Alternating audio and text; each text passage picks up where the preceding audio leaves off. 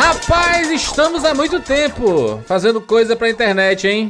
Temos aí, quanto tempo aí, o... o... Se somar todo mundo, passa de 50, hein? Se juntar? Pô, fácil. Meio século de produção? Mas é roubar. Se a gente somar, é roubado porque tá junto, né? Então. A gente foi contemporâneo aqui, né? A gente tá tudo, tudo muito próximo. Eu diria, ô Felipe, você é o, é o que tem menos tempo produzindo é, Sim. pra internet? Desde quando?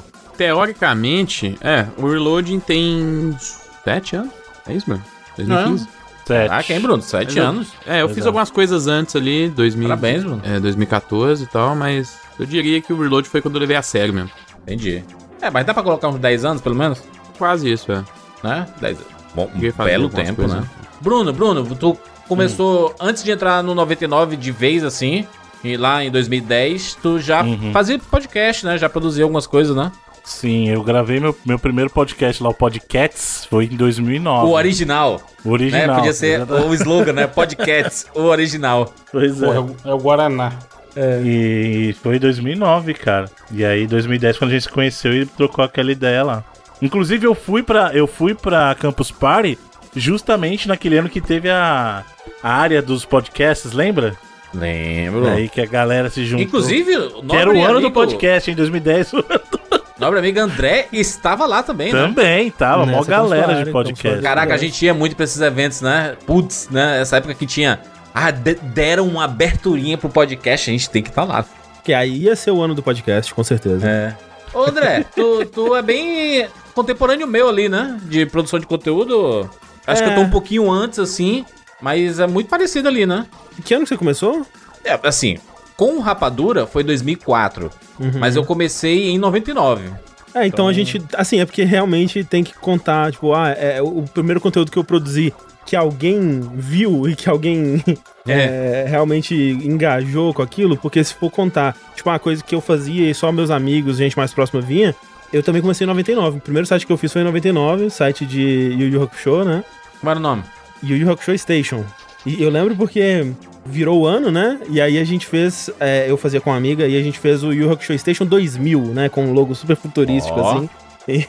Uns gifzão. É, exatamente. Mas é, tipo, o primeiro projeto que deu mais visibilidade mesmo foi o Download, né? Que foi no, é, 2008, né? Então, dele uns 14 anos aí, né? Se a minha matemática estiver certa. Que foi o primeiro cast de videogame de muitos brasileiros aí, né? Meu e de Exatamente. muitos outros brasileiros aí, com certeza, né? Sim. O que mostrou que. Rapaz, dá pra fazer podcast de videogame, né? Não, e diferente de hoje em dia, que só, só perde pra mesa caches, a quantidade de podcast de games que tem no Brasil era uma época que quase não tinha, mano. Pois é. Tinha. É.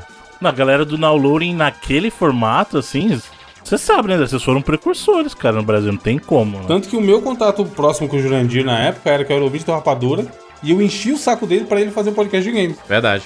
Eu sabia que ele jogava e não, e não tinha, tipo assim, em português BR não existia conteúdo de podcast de games no Brasil.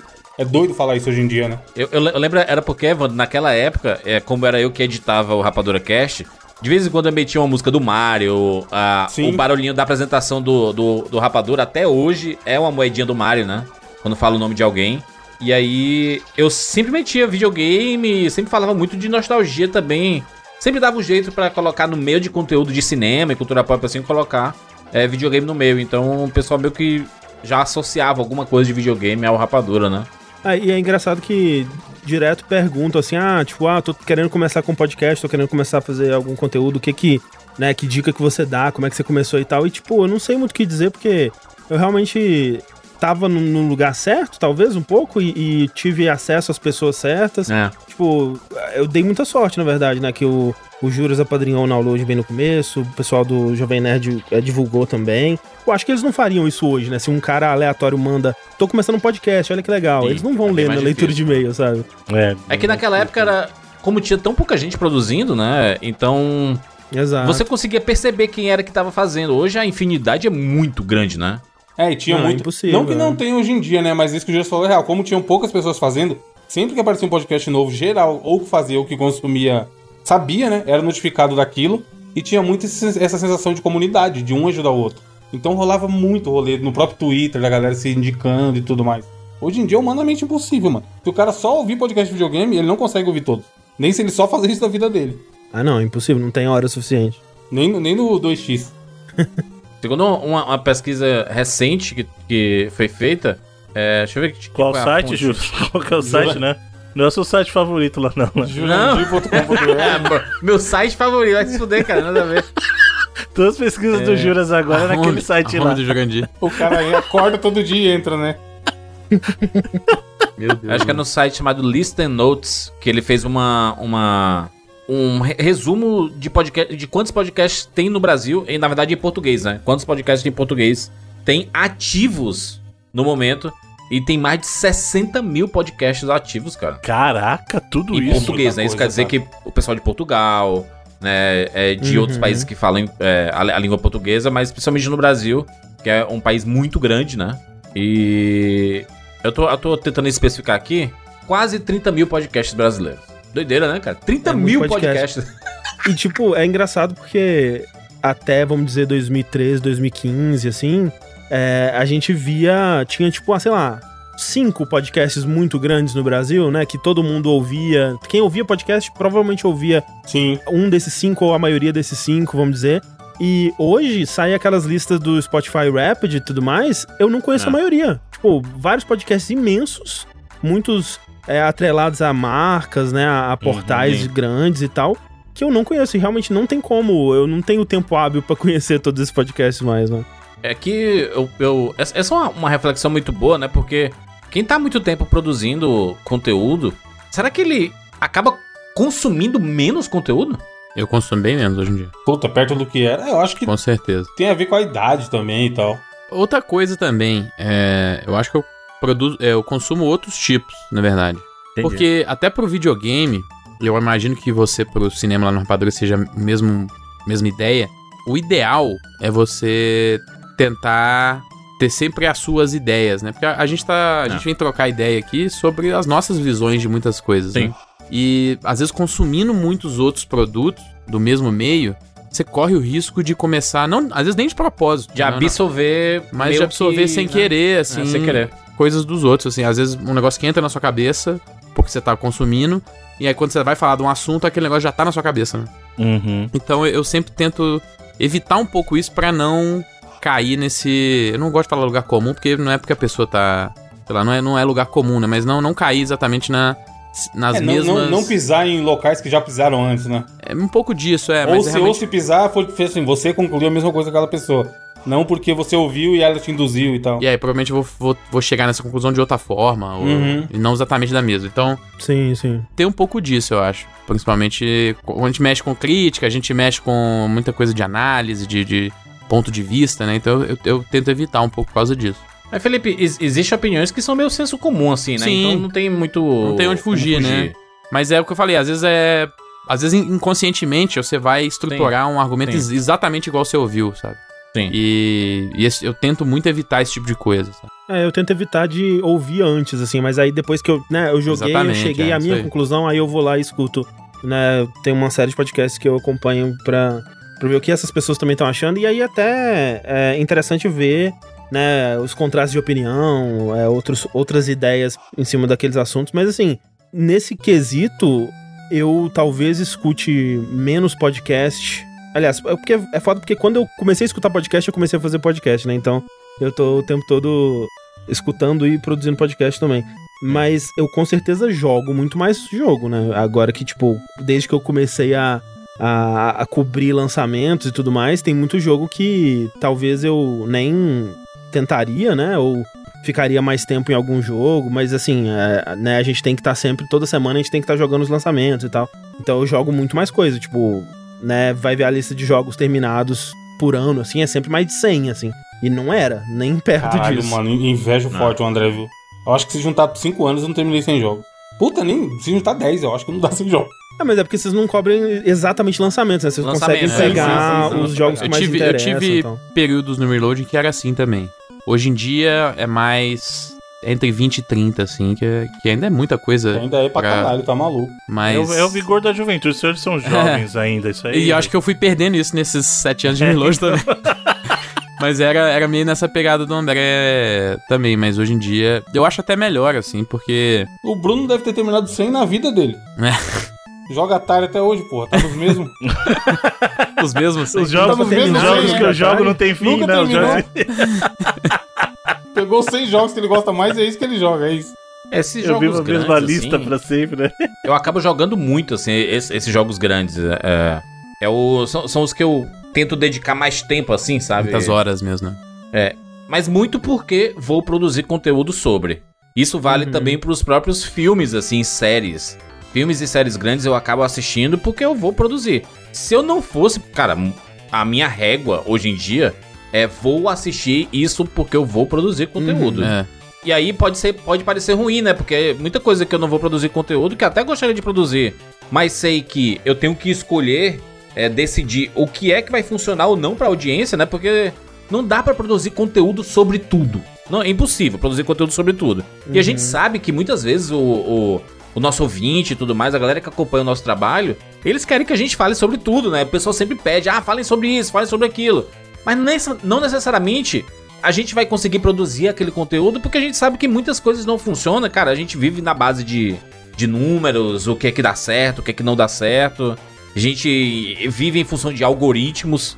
E, e é uma bosta, porque você fica meio preso, né? Você, às vezes você quer até falar.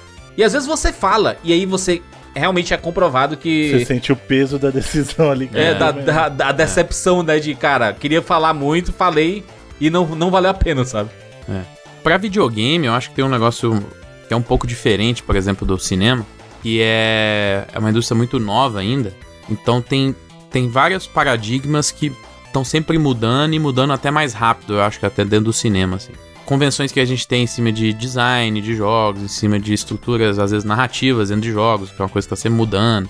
Então eu gosto de. Por exemplo, hoje em dia eu produzo pouco conteúdo em relação ao- aos jogos que eu jogo. Eu tava vendo aqui até a lista aqui. Desse ano, pra ter certeza, 35 jogos esse ano que eu joguei aqui. E eu não produzi conteúdo sobre pff, 10, é, sei lá, 20% disso, talvez.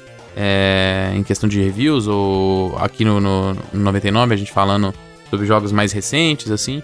Mas é. Eu, mesmo assim, eu quero estar ali jogando exatamente por isso, porque a indústria muda muito, os padrões que a gente enxerga como de, de jogos mudam o tempo inteiro, coisas novas e diferentes estão acontecendo o tempo todo. Então, tento jogar, às vezes, gêneros que não estão dentro do meu da minha preferência, mas que é pra ter uma noção de, às vezes, de, on- de onde outros jogos estão pegando influências, em pegando visões e pegando é, decisões de design, esse tipo de coisa. Então, é pro videogame, eu acho que até tem um valor maior, talvez, do que outras mídias de você consumir coisas que você talvez não vá produzir. Exatamente porque, es- mesmo assim, essas coisas vão influenciar os outros jogos, né? Os jogos grandes ou jogos é, de médio porte mesmo que sejam, ou vão ditar padrões e, e, e os próximos grandes hits de próximos anos e, Uhum. e, e te, te deixam até um pouco mais afiado em questão de percepção em várias coisas, né? Eu acho que daria, por exemplo, eu re- reduzir ainda mais essa, essa lista em questão de pensar assim, ah, coisas que eu vou produzir conteúdo ou não. Mas é. Eu acho que pro videogame ainda me, me faria falta eu não estar é, um pouco mais antenado nisso e percebendo o que, que as pessoas estão gostando, não gostando, as coisas que às vezes não tem tanto buzz assim, mas tem feito um barulho em certos círculos exatamente pelo tipo de jogo, pelo tipo de decisões e, e novidades que as paradas têm, sabe? É, nesse sentido, eu meio que sou. Eu fico até feliz, assim, de falar que eu tô, tô no nível de, de velho já. Que não, não, não, não no sentido assim de, ah, eu não gostaria de jogar, mas hoje eu tô muito mais seletivo, cara. E eu já nem ligo se os outros querem que eu jogue ou não, tá ligado? A pessoa, ah, mas você não vai jogar. não, tipo, não vou. O Bruno não tem Play 5 até agora, pô. O 99 vezes ele é tão adaptado pro véi que os principais jogos do ano a gente só, só joga no ano seguinte. Só, só fala no ano seguinte. Pois é. Tipo assim, é, a gente tem o ano inteiro pra jogar pra falar só no começo do próximo ano. Mas isso que o, que o Evandro falou é verdade também, a questão do próprio Play 5, cara. Não faz tanto tempo. A gente já falou disso. na época do Play 4, eu fiz questão de fazer o pre-order lá fora para no dia do lançamento já tá aqui. Tipo, eu fui uma das pessoas, das primeiras pessoas no Brasil a receber o Play 4 lá de fora. Porque eu fiz o pre-order lá na Amazon. E aí passou uma geração só. Eu já nem ligo mais que eu não tenho Play 5, tá ligado? Assim, eu poderia comprar mudou, o Play Bruno? 5. Poderia. Eu mudei. Eu mudei. Cara, esse final de Tu, semana pra, agora. tu, tu acha que, que tu, tu mudou pra melhor ou pra pior? Nem melhor, nem pior. Apenas, Apenas diferente. Essa campanha, mano. Esse domingo, esse domingo que passou, cara, sabe o que, que eu fiz? Eu fui pra É. casa do meu irmão, a gente passou, Se falar que se for jogar bosta, eu vou pro buraco. não, 10 horas Golfe. jogando, jogando RPG. RPG, não digital, RPG de mesa, tá ligado? E eu me diverti e não trocaria nem um segundo dessas 10 horas pra jogar videogame.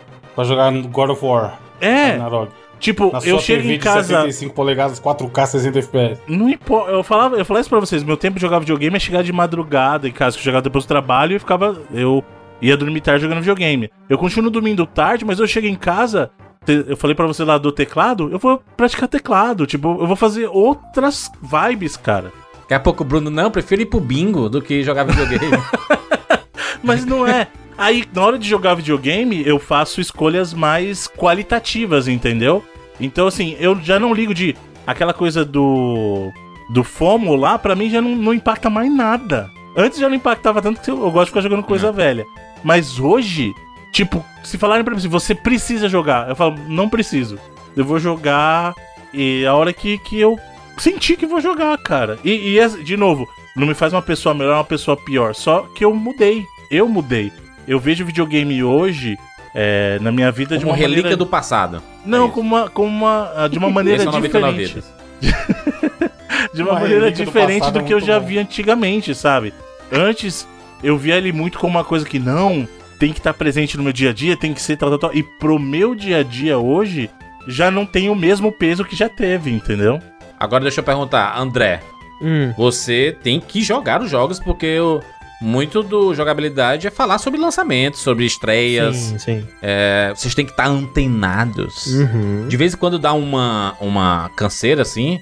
De cara, Ah, putz, vou ter que jogar esse jogo aqui. De vez em quando é. Pra, pra, pra zerar, ele tem vez em 40 horas no mínimo. Não, assim, eu acho que todo ano eu tenho pelo menos um período de burnout, assim, onde eu, tipo, não quero jogar nada. É muito saudável não isso aí, né? É, pois é, né? eu Mas sei. essa é a E- vida, mano, né? A gente, a gente acaba falando de videogame aqui, porque é o, é o assunto e tal, é o que a gente fala. Mas tem um livro que chama Felicidade por Acaso. E lá o cara fala que literalmente, tipo assim, neurologicamente, o seu próximo jogo vai ser mais chato que o anterior. Não importa quão espetacular o jogo seja, sabe? Porque a o Bruno, por exemplo, aí, o cara já jogou a vida dele inteira, já teve milhares de, de, e- de experiências. Qual a chance de um jogo vir trazer uma coisa 100% nova pra ele? Ah, cara, a gente tá tendo tantos jogos legais nos últimos anos aí que. Não sei. Qual foi o último, o último jogo, André, que você falou? Porra, videogames, hein, cara? Porque eu sei que você gosta muito dessa frase. Talvez eu. A gente vai falar hoje aí. Vai falar hoje? É, esse é não, um mas desses, esse já faz um tempão que lançou, porra. Mas, por exemplo, uma, das, uma, uma coisa que eu tava pensando enquanto o Bruno falava é que, tipo, realmente, eu acho que é, é saudável você não ter esse fomo, né? Quando ele vem de fora, quando ele vem da cobrança das outras pessoas. Mas eu sinto que o meu, ele acaba vindo de mim porque eu fico pensando em todos os jogos excelentes que eu ia amar e que eu não estou jogando nesse momento. Então, por exemplo, a gente gravou recentemente um, um podcast que a gente jogou uns jogos antigos, né? Que foram indicados pela gente pro, pela comunidade. E indicaram pra mim o Soma, que é um jogo de terror da Frictional Games de 2015, que na época eu joguei, sei lá, uma hora do jogo, falei, ah, né, não vale o meu tempo jogar esse jogo e deixei, Ih. sabe? Aí, aí sempre alguém comenta um pouco sobre a história desse jogo e a galera. Pera aí, tem isso? Exatamente, eu, é, eu acho que Eu tive exatamente a mesma experiência que você. é, é, ele virou meio que um cult, né, depois, ao longo com os anos, assim. Sim. E eu tava curioso pra jogar, me indicaram ele e eu fui jogar e, tipo, caraca, uma das experiências mais incríveis de ficção científica que eu já tive, assim, na minha vida. É um jogo maravilhoso. E que se eu tivesse jogado em 2015, nossa, ele teria mudado como eu vejo várias coisas. Eu, eu penso em jogos que agora eu vejo que se inspiraram nele ou que contam histórias parecidas com ele e que eu tinha pegado como as referências originais e que não, eles estão referenciando Soma ou eles fizeram coisas parecidas com o que Soma fez. E, e esse tipo de coisa, sabe, que me faz querer Você tá buscando ter. encontrar esses jogos, então. Exato. Tipo, quando surge um jogo do nada e ele faz sucesso, tipo Vampire Survivors, ou, ou mesmo Outer Wilds, né? Que ele, ele tinha um Kickstarter, mas ele, né, ele meio que surgiu e, olha, tá aqui Outer Wilds. Eu fico pensando em todos os outros jogos incríveis que não surgem, né? Que Menores, estão né, que escondidos chegam. ainda. Eu tive essa experiência é, do próprio Outer Wilds, porque em 2019 eu ficava, a gente foi gravar o jogos do ano 99 e eu ficava, pô, será que é Sekiro? Será que, pô, é o melhor jogo mesmo? Mas eu go- gostei tanto de Control, é um negócio tão diferente, o universo tão tipo, maluco e a apresentação tão foda. Aí, tipo, em janeiro de 2019 eu joguei Outer Wilds. Falei, porra, é Outer Wilds. Não é nenhum desses dois que eu fiquei tentando É me bizarro, matar, tá né? ligado? É, é esse outro jogo que eu não tinha jogado. E ele é, tipo, um dos melhores jogos da minha vida e eu não sabia, tá ligado? Aí você se arrepende de não ter É, colocado no top. Pra caralho, tem muito disso, Seria né? diferente. Mas, mas a gente tem que aprender a lidar com isso, cara. Porque não tem, Tem que como, lidar, é. Não tem como consumir tudo ao mesmo tempo que todo mundo, assim. É, cada ano que passa tem mais jogos sendo lançados É, por pô. ano, né? Então não é impossível. Mas voltando ao que o Jurandir tá falando, tem esse período de burnout, por exemplo, esse ano, é, eu acho que no começo de março, a gente recebeu a notícia de que a gente tinha, sei lá, três meses pra se mudar do apartamento que a gente achou que a gente ia ficar lá por mais cinco anos, pelo menos, sabe? Foda. E, e eu falei, caraca, se pá, eu não quero mais mexer com jogabilidade. Acabou pra mim, tipo, foi um desânimo tão grande de tudo. A perspectiva de ter que abandonar aquele sujo, ter que meio que começar do zero de novo, né? Mais criar uma um vez se mudar, espaço. né? Mais uma vez. Nossa, foi tão, assim, deprimente mesmo, que eu pedi pro pessoal, né, pô, quero tirar um tempo pra mim, assim. E eu fiquei meio que quase dois meses sem jogar, sem é, participando de, de coisas de jogabilidade aqui e ali, ainda cuidando é, de parte de design gráfico, outras coisas assim, mas sem produzir conteúdo, digamos, né? E foi um tempo bom, assim, eu consegui tirar, né? e, tipo, que bom que eu tive a, a, a possibilidade, né, que deles me cobrirem e cuidarem das coisas enquanto eu tava fora, porque foi importante pra mim, assim, eu acho que é importante entender, né, que esses, esses, esses momentos, eles podem vir, mas eles podem ser passageiros também, porque, tipo, agora eu tô num momento que eu tô super empolgado, eu tô doido pra a gente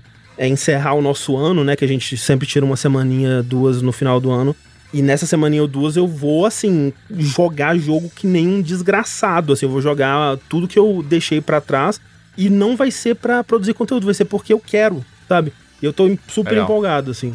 É, eu, eu, assim, eu pegando, eu tenho. Com 99 vídeos, eu acho que a gente consegue lidar bem nesse sentido, porque os jogos novos a gente só. A gente tem um ano inteiro pra, pra jogar pra falar no ano seguinte, né? Normalmente, esses jogos que a gente fala no começo do ano, a gente aprofunda bem em cima deles. Durante o ano, a gente pode se dar o luxo, inclusive, de nem ter jogado tudo, que é o caso, por exemplo, hoje a gente vai falar sobre o, o Water Wilds, e eu não, eu não zerei, por exemplo. Todos os meninos aí zeraram, jogaram DLC e tudo mais, e eu, eu não. E eu tô de boa aqui pra poder ouvir e, e ver, e ver qual é, né? Aliás, eu até comentei que eu nem, nem gostaria de editar, porque talvez. Será que eu vou jogar um dia?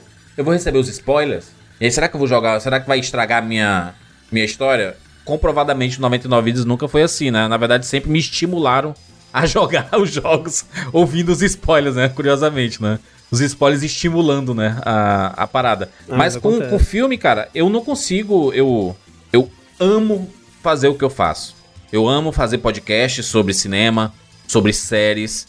Normalmente eu não consumo conteúdo do- dos outros com opiniões sobre esses filmes e essas séries, porque a gente produz muito rápido. É tipo assim, saiu uma semana depois a gente já produziu o conteúdo, saca? E eu, eu, eu tento não me apressar. Mas, tipo assim, um filme, um filme é muito mais de boa do que jogar um jogo, né? Cara, um filme, cara, você sentou ali, pro, vai pro cinema, assiste o filme de lá duas, três horas, acabou, você viu o filme já, tá pronto, né? O seu trabalho é montar o que é que você vai falar, qual, qual a sua opinião e tudo. Então é um pouco mais fácil. Com série é um pouco mais complicado. Ainda bem que nos últimos anos eles estão diminuindo a quantidade de episódios, isso ajuda bastante, né? Tem séries com seis episódios, com oito episódios que seja. Então isso ajuda. Antigamente era 24 episódios por temporada. Nossa, é um sacrifício foda, né? Mas, cara, eu, eu, eu gosto muito de falar sobre esses assuntos, sabe? Eu sei que. Eu, eu, eu sempre digo, a gente fala sobre cinema e séries, mas não sobre todos os filmes e todas as séries. Porque é humanamente impossível cobrir tudo isso. É, então eu, eu, eu digo assim: a gente cobre cinema e séries que estão em hype.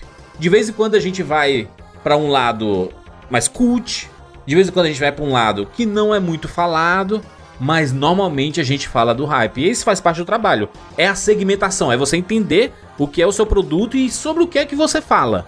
Né? É, Foi uma parada que eu tive que me organizar, porque se a gente falar sobre cinema, cara, a gente em uma semana de, devia ter que estar falando de, sei lá, um cinema é, espanhol, aí do nada trazer um filme, é, fa- falar sobre o filme independente que foi lançado lá no Canadá, na outra semana tem que estar falando de um- do filme nacional que saiu não sei o que, sabe? A gente ia fazer uma, uma, uma salada mista que ainda assim a gente não cobriria tudo.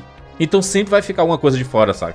Não tem como, não tem como. Então eu acabo me estimulando muito porque eu gosto realmente do que eu falo e do que eu faço. e, e do, do, conteúdo que eu, que eu tô consumindo. Porque se chegar um momento que eu falar assim, putz, não aguento mais ver esses filmes, cara. Esses filmes de heróis, esses filmes de fantasia, putz, tô sem saco pra ver isso aí. Se chegar nesse ponto, mano, eu, eu perco a motivação para produzir conteúdo. Porque aí eu vou falar sobre algo que eu não tô curtindo. E isso deve ser nas maiores decepções para quem produz conteúdo, né? Eu tô com, com rapadura 18 anos, né? Ano que vem 19 anos. É muito tempo, mano. Quase duas décadas produzindo conteúdo sobre cinema, sobre séries. Então eu tenho que me tenho que aprender a me estimular. Né? E a gente passa por um processo de que, às vezes, quando a gente tem que dar um, um empurrãozinho na gente mesmo, assim, né? O, uhum. o que o André, o André fala aí, cara, de vez em quando, né, bate o peso e bate, cara. Bate real o peso da quantidade de coisa que você tem que fazer, do não poder parar, saca? De você não poder, tipo, parar uma semana. Porque depende de você, depende do, do, do, do, do seu, do seu esforço, do seu planejamento, é, da sua voz. Eu que sou host, parar uma semana para mim é, é muito ruim. E eu deveria poder parar, saca? Mas eu não me deixo parar nesse sentido. E aí, olha, olha que bizarro, inclusive já levei esse assunto pra terapia, né? Eu fico putaço e mal quando eu fico doente, mano. Se eu adoecer, normalmente quando eu adoeço, eu adoeço por gripe, por algum problema na garganta e tudo mais, e isso me afeta forte. Por quê? Porque eu não vou conseguir trabalhar, mano. E o trabalho me faz bem, porque eu gosto de fazer aquilo. Então fica esse conflito, né? É, eu tenho que parar pra descansar. Né? E aí, é, exatamente, eu, fica, fico nessa balança, saca? Assim.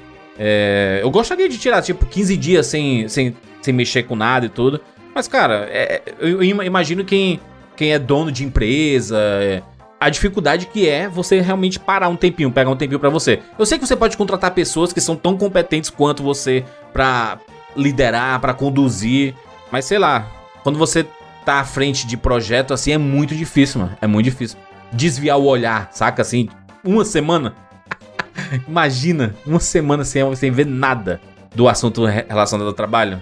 Dá férias coletiva para todo mundo, pô. Aí para, né? E aí, é aí, aí, antes, aí como é a internet? O que é que a internet faz? Ah, parou de produzir? Vamos jogar seu conteúdo pra rabeira do algoritmo. E aí você é punido por isso. Foda isso, não? É. Como, como é que o, o sistema é foda, Bruno? O sistema é foda. O sistema faz a gente trabalhar sem parar.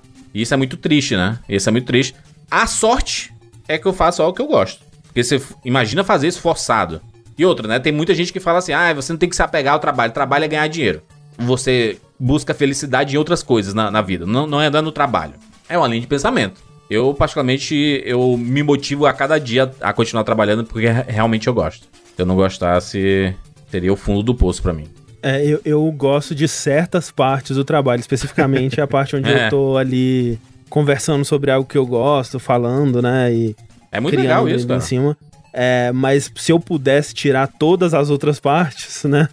É, eu tirava fácil, assim, nossa, é, tranquilamente. O, o, lado meticuloso do projeto, que você tem que estar tá em cima, porque tem que ter a cara. Cara, eu, eu já tive muito isso. Por muito tempo, eu não passava a, a edição do, dos podcasts.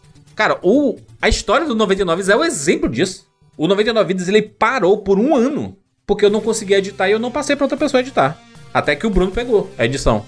E aí o 99 Vidas voltou, né? Falei, falei o que, Bruno? Metade de 2010? Foi, né? Metade de 2010 Foi, e a gente, a gente voltou. parou e voltou em 2011, é. Esse é o exemplo, mano. Quando deu tilt e voltou no do Mega Man. Né? que foi gravado na época, inclusive. Exato. É, mas tá, tá aí. É, mas, ô Juras, isso, é. esse ponto é importante porque, assim, principalmente você e o André, que de nós todos aqui são os que vivem mais diretamente do que vocês produzem mesmo pra internet.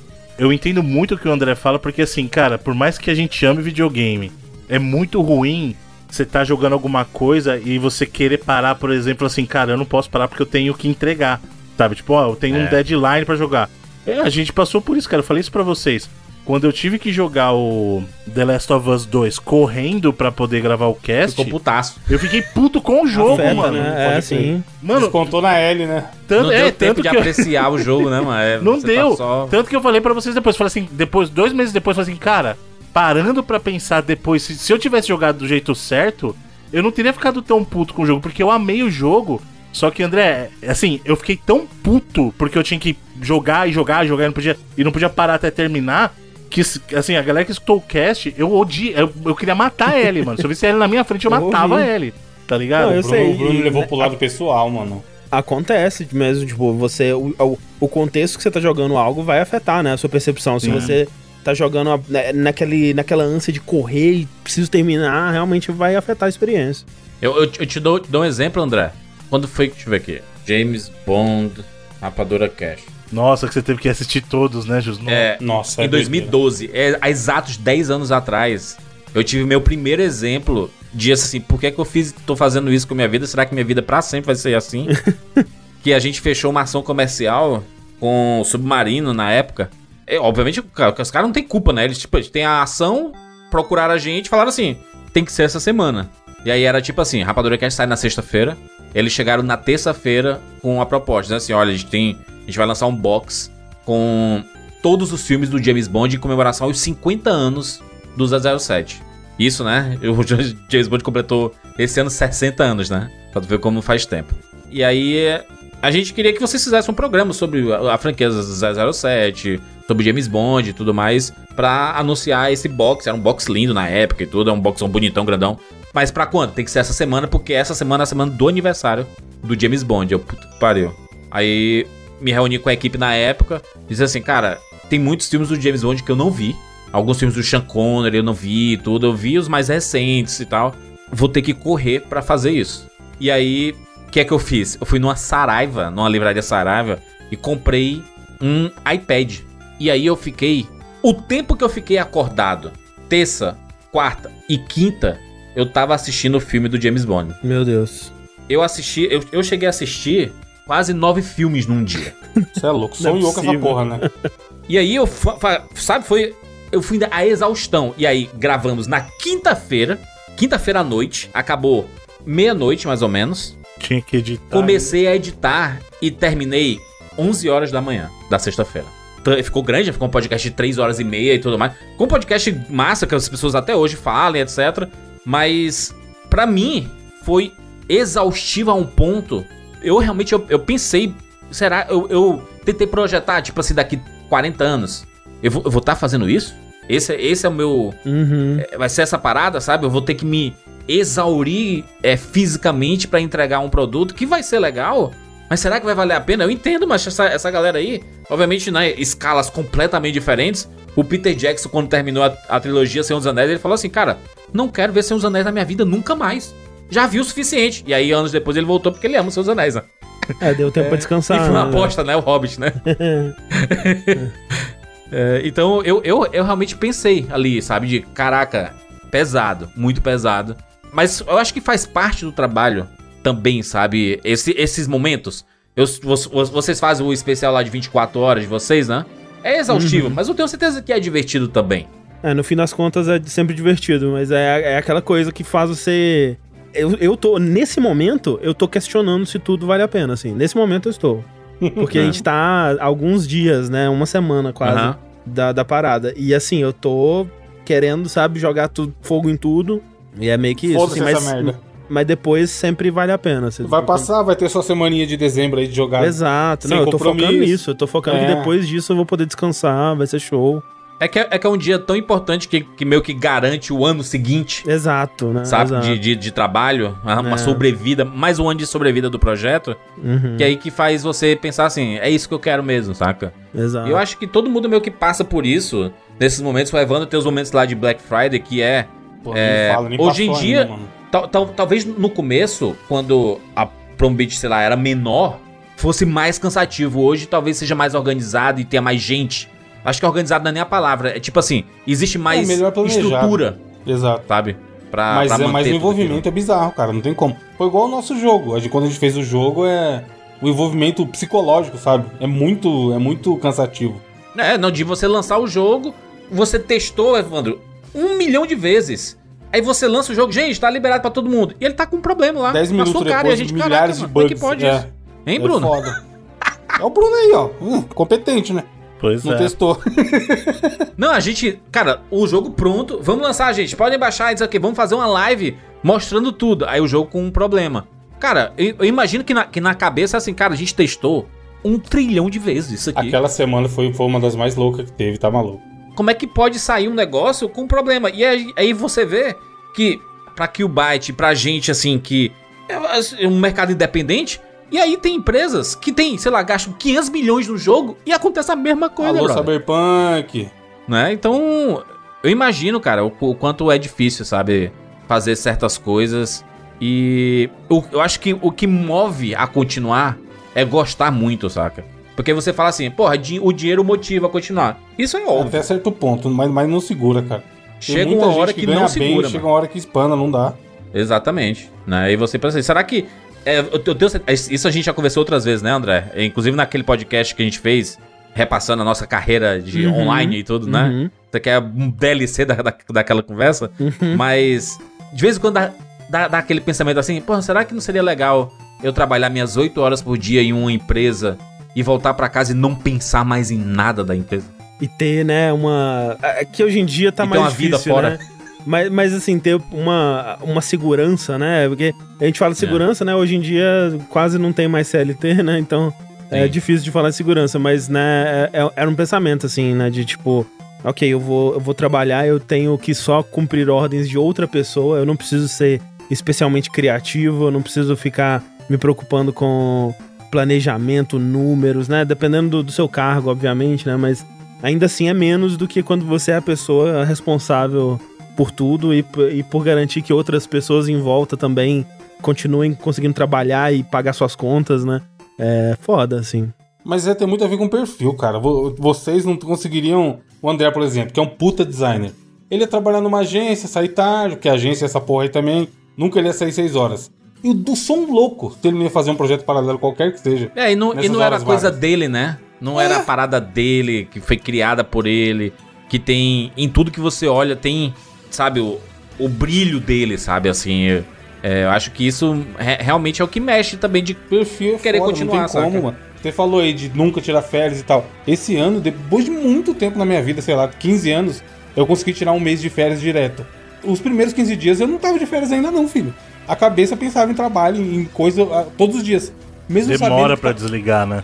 Mesmo sabendo que tava tudo lindo rodando, eu ficava abrindo e-mail. Tipo, eu abri o e-mail e falava, cara, pra que não tem no e-mail? Tenho certeza que não tem no e-mail. Porque eu configurei lá para não chegar o e-mail. Mas todo dia eu fazia a mesma rotina. Abria, pegava o celular, abria o Gmail várias vezes para olhar meu e-mail. para ver se eu não tinha que responder alguém. Mesmo sabendo que no meu período de férias tinha pessoas para responder as pessoas no meu lugar, sabe? É muito foda. Eu mandei para vocês uma tirinha aí no grupo de um livro que eu tô lendo. De um cara muito bom que ele tem uma trilogia de livros que fala especialmente com quem produz conteúdo. E precisa ser criativo sempre e tal. Dessa, desse desafio que é você sempre criar e sempre se manter motivado. E essa tirinha é muito perfeita, mano. Porque são dois personagens conversando, e aí um fala pro outro, oi, oi. Aí um fala, e aí, no que você está trabalhando?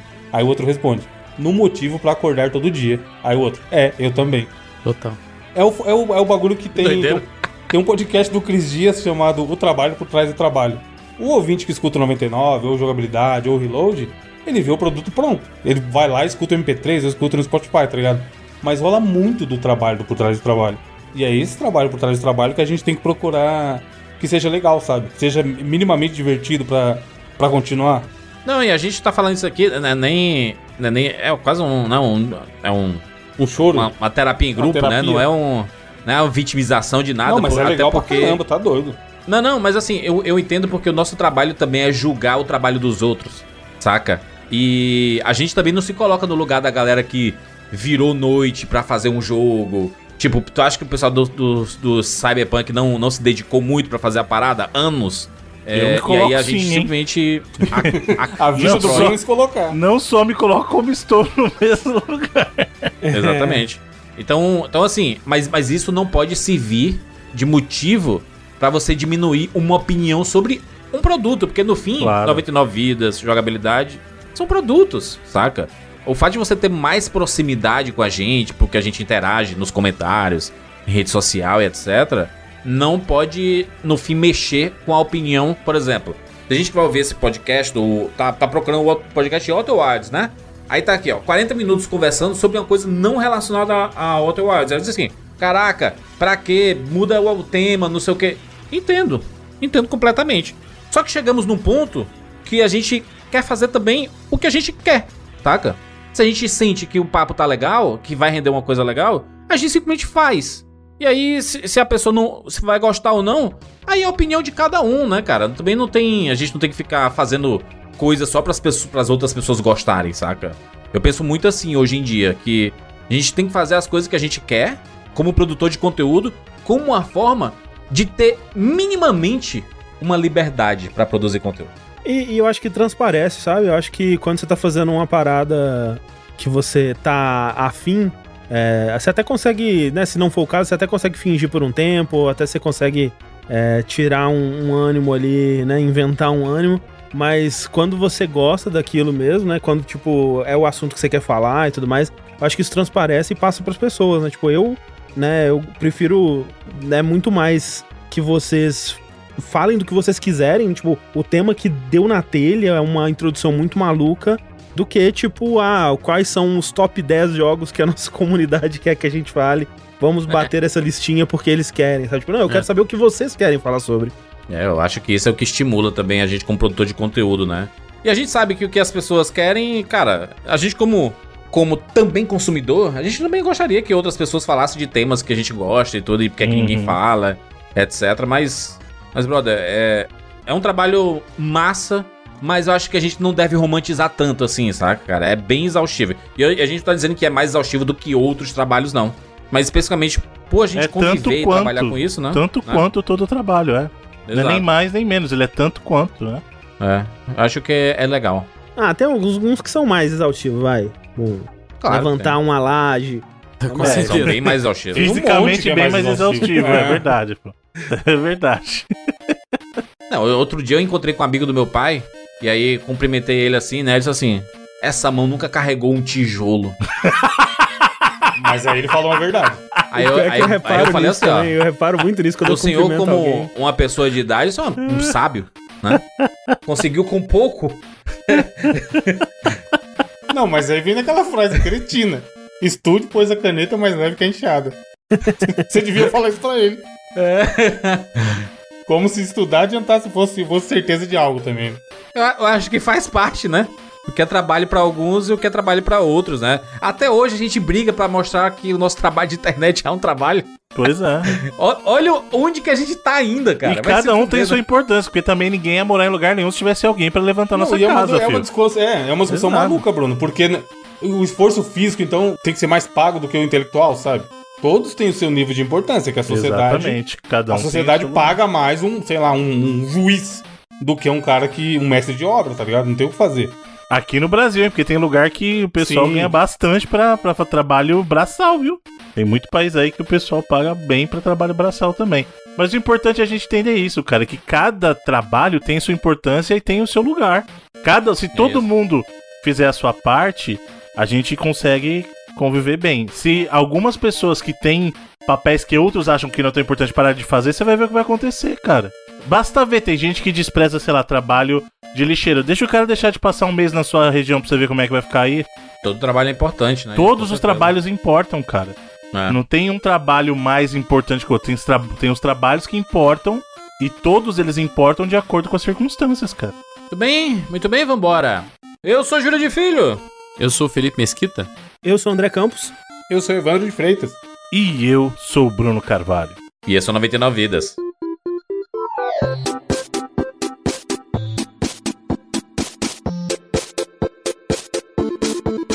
Ready, go! Pula, pula, pula, pula, pula!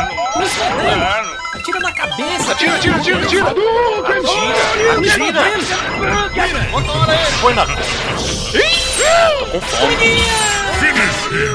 Ah, já zerei esse trem! Tá mentindo um pouco! Gol, animal! Vai morrer! Ah, morreu. Relaxa, a gente tem 99 vidas. Vamos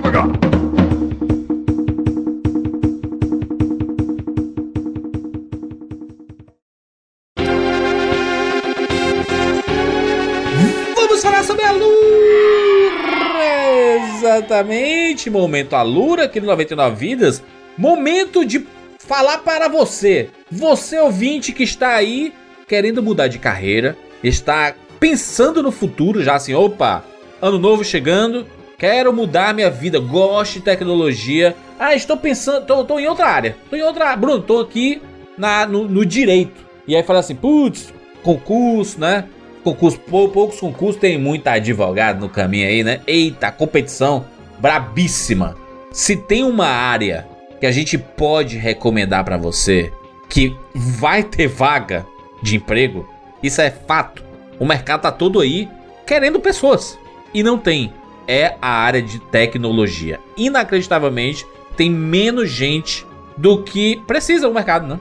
Pois é, Juras, o mercado de, de tecnologia hoje já tem um número de vagas maior do que de profissionais qualificados para supri-las, justamente por causa dessa palavra aqui, ó, qualificados.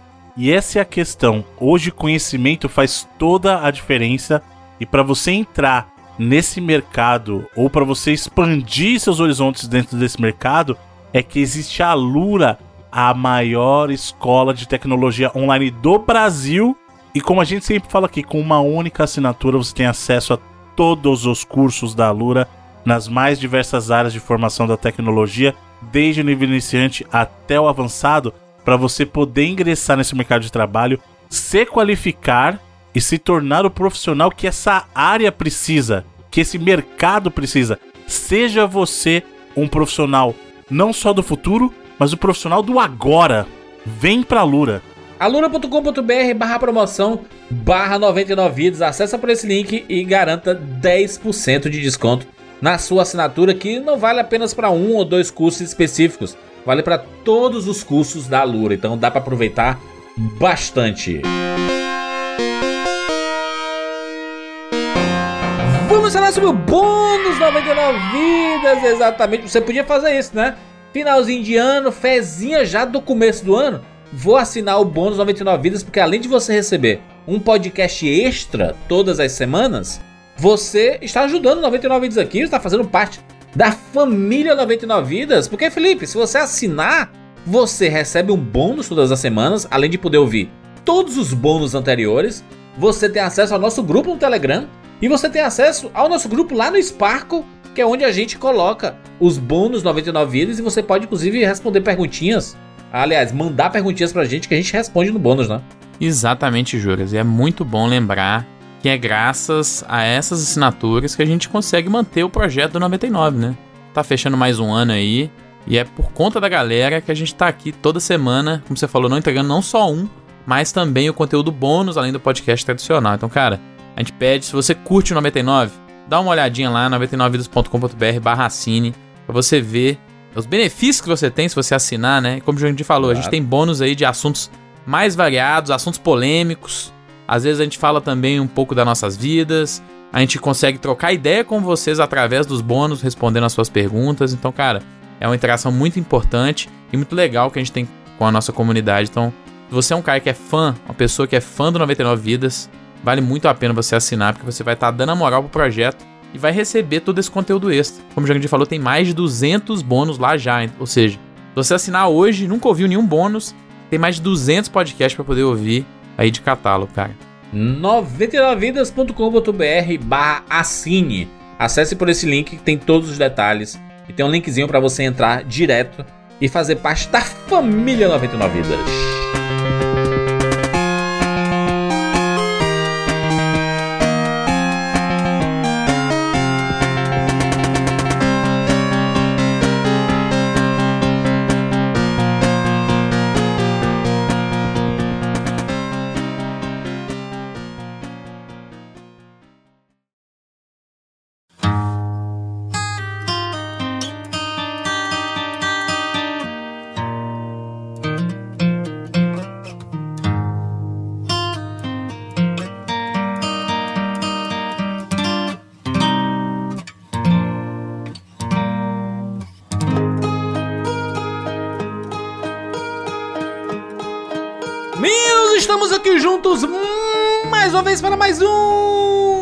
Edição do 99 Vidas.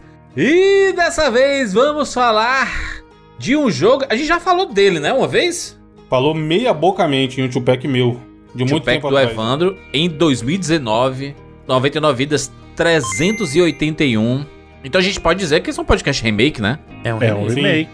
Inclusive, é um tem- remake. eu, eu- eu juro que não é um fake meu, mas se eu É. for olhar o cast, os comentários do cast passado do Fumito Ueda no site, e existe um fake, um perfil, esse cast Olha lá. remake Remake de Outer. Wilds. é. Não tem por que ser eu se eu sabia que a gente ia gravar, Bruno. Obviamente, mas é você só fazendo um case ali Não, só. não, não. né? Caraca, Não eu. esse é o fake mais rápido que vai cair, né? Tipo, Exatamente, isso que eu ia falar. Esse aí criou e vai, caiu em semanas. Não levou nem um A mês. Bob da Emília lá, o- com Não, mas esse cara do. Outer Wilds já, já postou antes já. Ele tem- já existia antes. Já então existia, já. Conseguiu aí, ó. Derrubamos, derrubamos mais um. Ele vai ter que mudar o, o nick. Aliás, aliás, a nova jornada é descobrir quantos fakes do Michael Jackson fizeram comentários dos últimos casts, hein? Pode criar, que é um clique pra banir, tá? eu garanto que você tem bem mais trabalho pra criar do que eu tenho pra banir, filho. Caraca, o fake do Michael Jackson. Mas enfim. É, já falamos aqui no 99 Vidas sobre Outer Wilds. Estamos aqui de volta. Com presença do nosso amigo André. André aí que tá lá no Jogabilidade Exato. Há muitos anos. É verdade. Muitos anos. E já sabe, né? A gente trouxe o André pro cast, já dá pra saber que o cast vai ser bom, porque, né? O André Isso. e eu. Porque nunca. É dificilmente raríssimo esse acontece momento, isso. hein? Esse momento é, É, realmente. inclusive eu, eu entrei aqui, né? O Jurandir ainda não tinha chegado, eu pensei, ah, entendi porque que me Tá aí chamaram. no bait. Mais Eu até mandei pro Evandro. Eu, eu falei assim, Evandro, cara, eu não, não consegui zerar o jogo. Será que eu vou, vou ser útil nesse, nesse podcast? Você sempre é útil, Ranger. Já, já fiz minha contribuição na abertura. E é um podcast que eu acho que é bom ter alguém orelha. Porque assim, eu acho que é um jogo que. Se o ouvinte ouvir isso aqui com spoilers, e dessa vez a gente vai falar todos os spoilers possíveis e inimagináveis, ele não vai ter a mesma experiência. O Jurandir, infelizmente, tá tomando esse tiro aí por geral. Mas já tomei outras vezes e É, tive experiências gostou. boas. Exato. né? No Celeste, por exemplo, virou até É. tatuagem. Exato. Mas eu acho que é legal você estar aqui, porque, cara, o Felipe falou aí na abertura que foi um dos jogos, os melhores jogos que ele jogou no ano que ele jogou, e tornou um dos melhores jogos da vida dele. E sem exagero, todo mundo sabe que o Overwatch é meu jogo favorito da vida. Inclusive, eu jogo dois que nem um nóia hoje em dia, mesmo ele sendo o 1.5. Mas pra mim, de- com certa folga, o Overwatch é o melhor jogo da geração passada. Mesmo Ó. tendo Last of Us 2, mesmo tendo o que Caraca. que vocês falarem aí. Porque nada, a a única coisa na minha vida que me entregou perto do que o Other Worlds entregou foi o DLC do Other Worlds.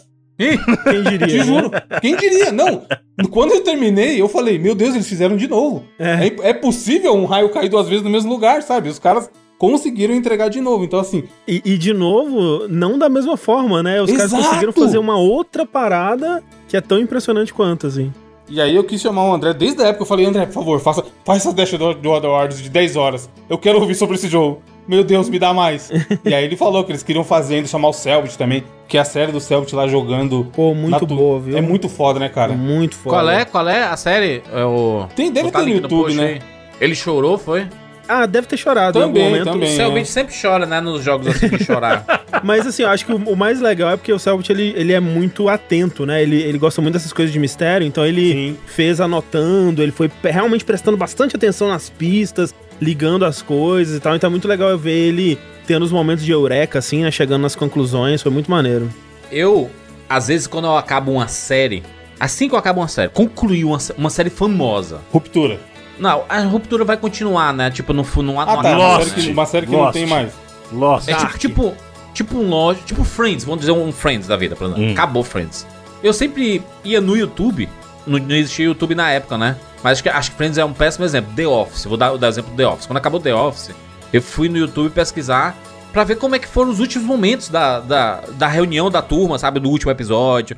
Um behind the scenes, assim, pra ver como é que foi esse momento, se, se foi tão impactante pra mim quanto foi pra eles, sabe? Aí sempre tem aquelas mesas redondas de a leitura do último episódio, saca? Tem peraí, algumas- só, olha, só um minutinho. Olha a presunção do Jurandir. Será que foi tão impactante para as pessoas eles, é. que passaram tantos anos fazendo aquilo quanto foi pra quem É, tá pra, assistindo? pra- pra algum deles é só trabalho, saca? É, o que é o que é para quem faz é diferente de quem para quem recebe. A gente não tem como controlar isso, né? Para algumas pessoas, não, não sei se a turma que fez, eu sei que a turma do The Office, acho que The Office é um, é um péssimo exemplo disso. Mas normalmente a turma que se dedicou tanto pra algo, às vezes é só trabalho, passou 10 anos fazendo ali, cara, vou seguir minha vida. Pra outros, cara, eles fazem tatuagem, eles marcam de outras formas, eles fazem reuniões constantes. Vingadores, Jurandir, Vingadores, os seis originais lá. Exatamente, Tatuagem em fizeram as grupo. tatuagenzinhas e É. tudo. E aí eu, eu, eu sempre gosto de pesquisar isso. Com videogame, eu pesquiso os long plays da turma. Então, Exato. por exemplo, quando eu joguei aquele. Como é o nome? Putz, tá na minha, minha memória aqui do. Pô, até o, o, o Evandro que trouxe, que trouxe aqui é o carinha que. É 2D, bonitinho e tudo mais, a historinha. Tem até aquela música famosa. To the Moon? To the Moon. To the Moon, Caraca, caraca. o Demon mano, que saiu do André, esqueci pô. To the O Moon? Evandro que trouxe. O To Saiu the do Moon. André, é o Pari, to the O Moon. André, o André que apresentou Não, o mas não diminua a participação essencial que o senhor tem. O que tem de jogo que o Evandro trouxe e saiu do André é brincadeira. O senhor André está diminuindo a importância que ele tem para muitos jogadores brasileiros. Para as pessoas entenderem. Pras Coisa pessoas que não fazem com. Persona, entendeu? Não só, Persona exatamente. a Persona 5 SEGA é só uma não é melhor vergonha. porque não é localizado. Aliás, o senhor, o senhor poderia fazer essa campanha, hein, senhor André? Conversar Pô, com a SEGA bom, lá. hein? Passou, SEGA, passa os jogos É da tão Atlus aqui pra nós. Receber um pix da Atlas, hein, André? É, mas assim, o bom é que agora que saiu pra PC, o pessoal já tá fazendo tradução de fã. Tudo bem que fica limitado no PC, né? Meio, meio triste. É. Mas o jogo já não é bonito graficamente, então assim. Mas o que, que tem a tá ver isso, Jurandir? Mas o boa. To The Moon, To The Moon, João Gito, To The Moon. Tava O jogando To aí? The Moon, o To The Moon especificamente, quando eu zerei o jogo, fui lá, né? Eu, eu tava no aeroporto, e aí loguei lá no YouTube e tudo, e fui pesquisar a, a turma que faz esses. es- Esses os detonados, né? Os detonados em várias partes. E eu sabia quais partes eram mais emocionantes. E aí fui no do Cell Beat, fui no, no, no do BRK Edu e no do Luba. Sabe Luba, né? O Luba Uhum, também faz, né? aham. É, de, de games e tudo. O Alan Zoka também fez do To The Moon na época. Não, não, não vi o do, do Alan Zoka, mas Bom, eu vi esses três, eu, caraca, eles sentiram o mesmo que eu senti. Com Life Strange, a mesma coisa. Fui, fui lá, nos momentos específicos, eu disse assim, caraca, a galera chorou. Se eu tivesse, se eu tivesse me filmando, eh, jogando, também aconteceria a mesma parada de estar chorando ali naquele momento. Mas, mas isso é legal porque uma das coisas tristes da experiência de Outer Wilds, isso acontece com alguns outros jogos, mas Outer Wilds talvez seja a versão mais intensa disso, é que eu nunca vou ter essa experiência de novo, né? Não É, vai, mano. mesmo que passe tempo e eu esqueça a maioria das coisas, quando eu jogar ele de novo daqui a 10 anos, vai começar a vir. Ah, era assim isso, né? Eu vou começar a É. lembrar. E, então eu nunca vou ter essa experiência de novo. Eu consigo ter algo próximo dessa experiência de novo através de outras pessoas, através de assistindo gameplay Exato. de alguém jogando pela primeira vez e vendo a pessoa tendo aquilo pela primeira vez. Então, assim, eu assisti muito, muito. é, é, muito playthrough, muito gameplay de, de Outer Wilds já também. Vamos explicar o que é o jogo? Felipe, você que gostou aí do... Que gosta do jogo também pra Felipe caramba. que também foi. Acho que é uma. Esse jogo é um jogo que demora pra engrenar, cara. Sim. Não é. não- eu, eu enchi muito o saco aqui, eu enchi muito o saco. Gente, joga. Até eu falo, o meu, o meu two-pack lá, eu, tava, eu tinha arranhado o jogo. Eu tinha jogado 20% do que ele tem pra oferecer, sabe? E só que quando ele engrena, tá maluco. É, é muito. Acho que é o mais próximo de uma parada religiosa que eu tive na vida, sabe? De você falar, meu Deus, estou sendo tocado por algo que nunca aconteceu antes. E esse é um ponto muito importante, Evandro, porque assim, o Juras trouxe isso de que ele, ele não terminou e que ele não teve muita paciência com o jogo, ele já tentou várias vezes começar. E eu entendo o que ele tá falando por causa do que você falou mesmo. Ele é um jogo que na superfície ele parece muito simples. É, é muito fácil a pessoa perder o jogo, assim, no sentido de que se ela não insistir, ela vai perder uma experiência fantástica. Porque o jogo não, ele não se revela, digamos Sim. assim, nos momentos iniciais. E não é pouco tempo, né, Bruno? Acho que dá pra pessoa jogar, sei lá, umas 4 horas e ela ainda não clicar. Ela, Foi ela, eu. ela sai com a sensação assim, ah, eu já entendi o que que é esse jogo e não é pra mim.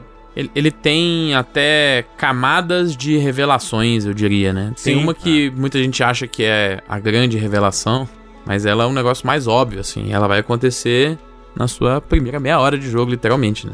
Dá pra gente conversar nessa parte aqui sem entrar muito em spoilers? Dá. Ó, Dá. e aí, um dá pouquinho pra mais na um frente, a gente spoilers. falar spoilers pro pessoal que não. Pra descrever o, o, o jogo um pouco, Hum. é, Outer Wilds é um jogo de exploração espacial.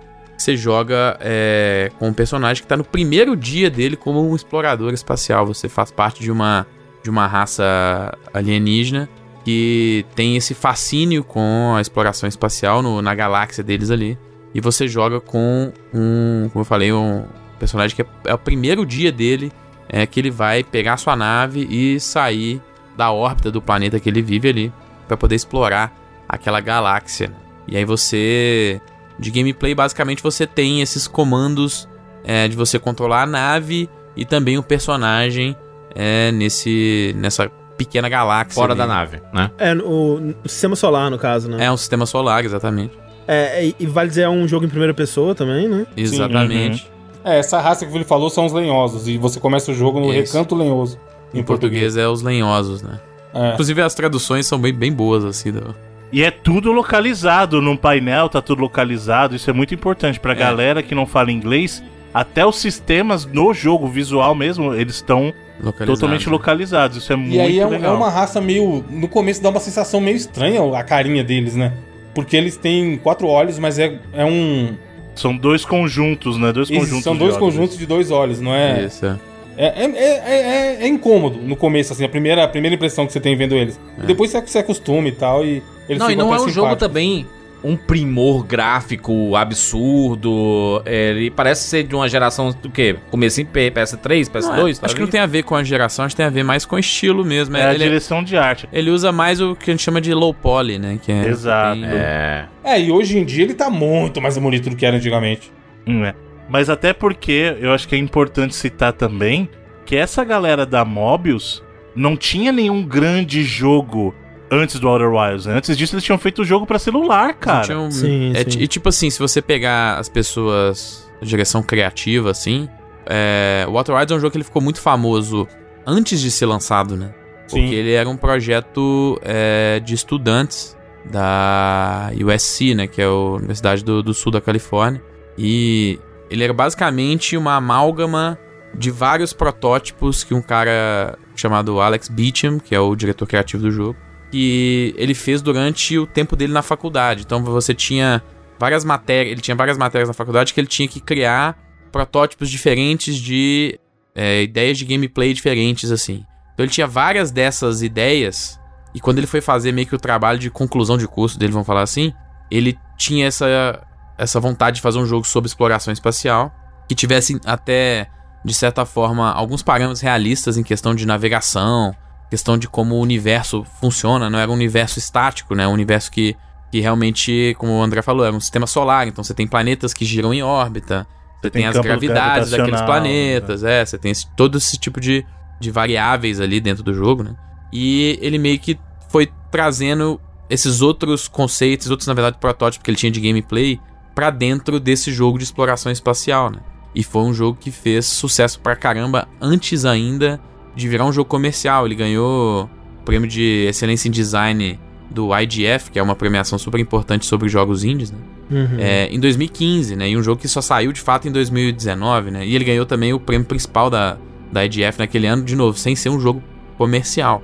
É até engraçado voltar e ver, né, essa versão da, da IGF de 2015, como que mudou, né? Como que ficou mais Muito. refinado.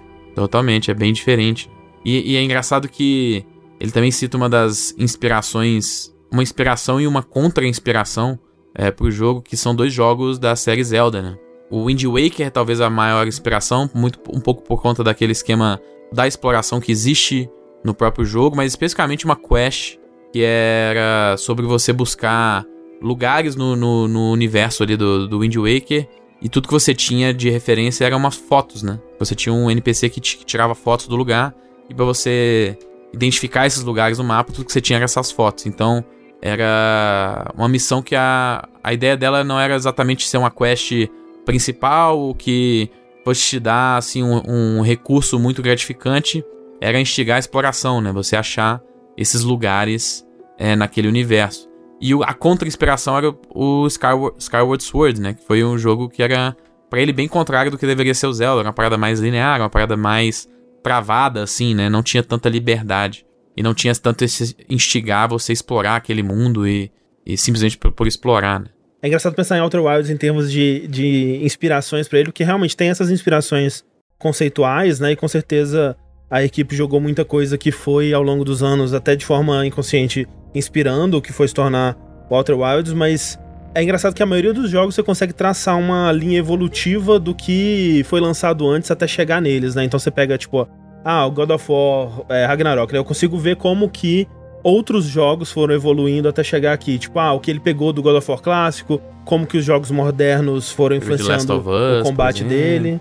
É, todos esses- pegou de The Last of Us, por É, exemplo, de The Last of Us boom de Souls, né? 2013, é, do Souls. É, então tem- você consegue traçar essa linha, né? Você consegue, ah, ok, ele, ele se inspirou aqui nisso, né? Eu, eu vejo essa linha evolutiva. O Outer Wilds tem um pouco disso, mas a sensação maior é de que ele veio de outro universo, assim, de, É. de um outro universo onde esse tipo de jogo existe, porque ele não E parece ele foi iterando pra chegar até ali, né? É, ele não parece outros jogos de exploração espacial que existem, Não. que existiam na É, época. ele- a- acho que as inspirações acabam tematicamente mesmo ali. Exato, Mecanicamente é. um negócio próprio, assim. ele é tão único nisso, né? E ao mesmo tempo ele é tão confiante no que ele tá fazendo, ele tá tudo tão resolvido, né? Que ele não para, ele parece uma sequência, ou ele parece realmente um jogo que tá trazendo de volta o- um, um grande gênero desse tipo de jogo que já existiu, sabe? É muito doido pensar. E é um estúdio pequeno, né? E, tipo, o que eles fazem Muito. aqui é um, um feito técnico tão absurdo que eu sempre que eu penso é, em Outer Wilds, eu lembro, tipo, de uma.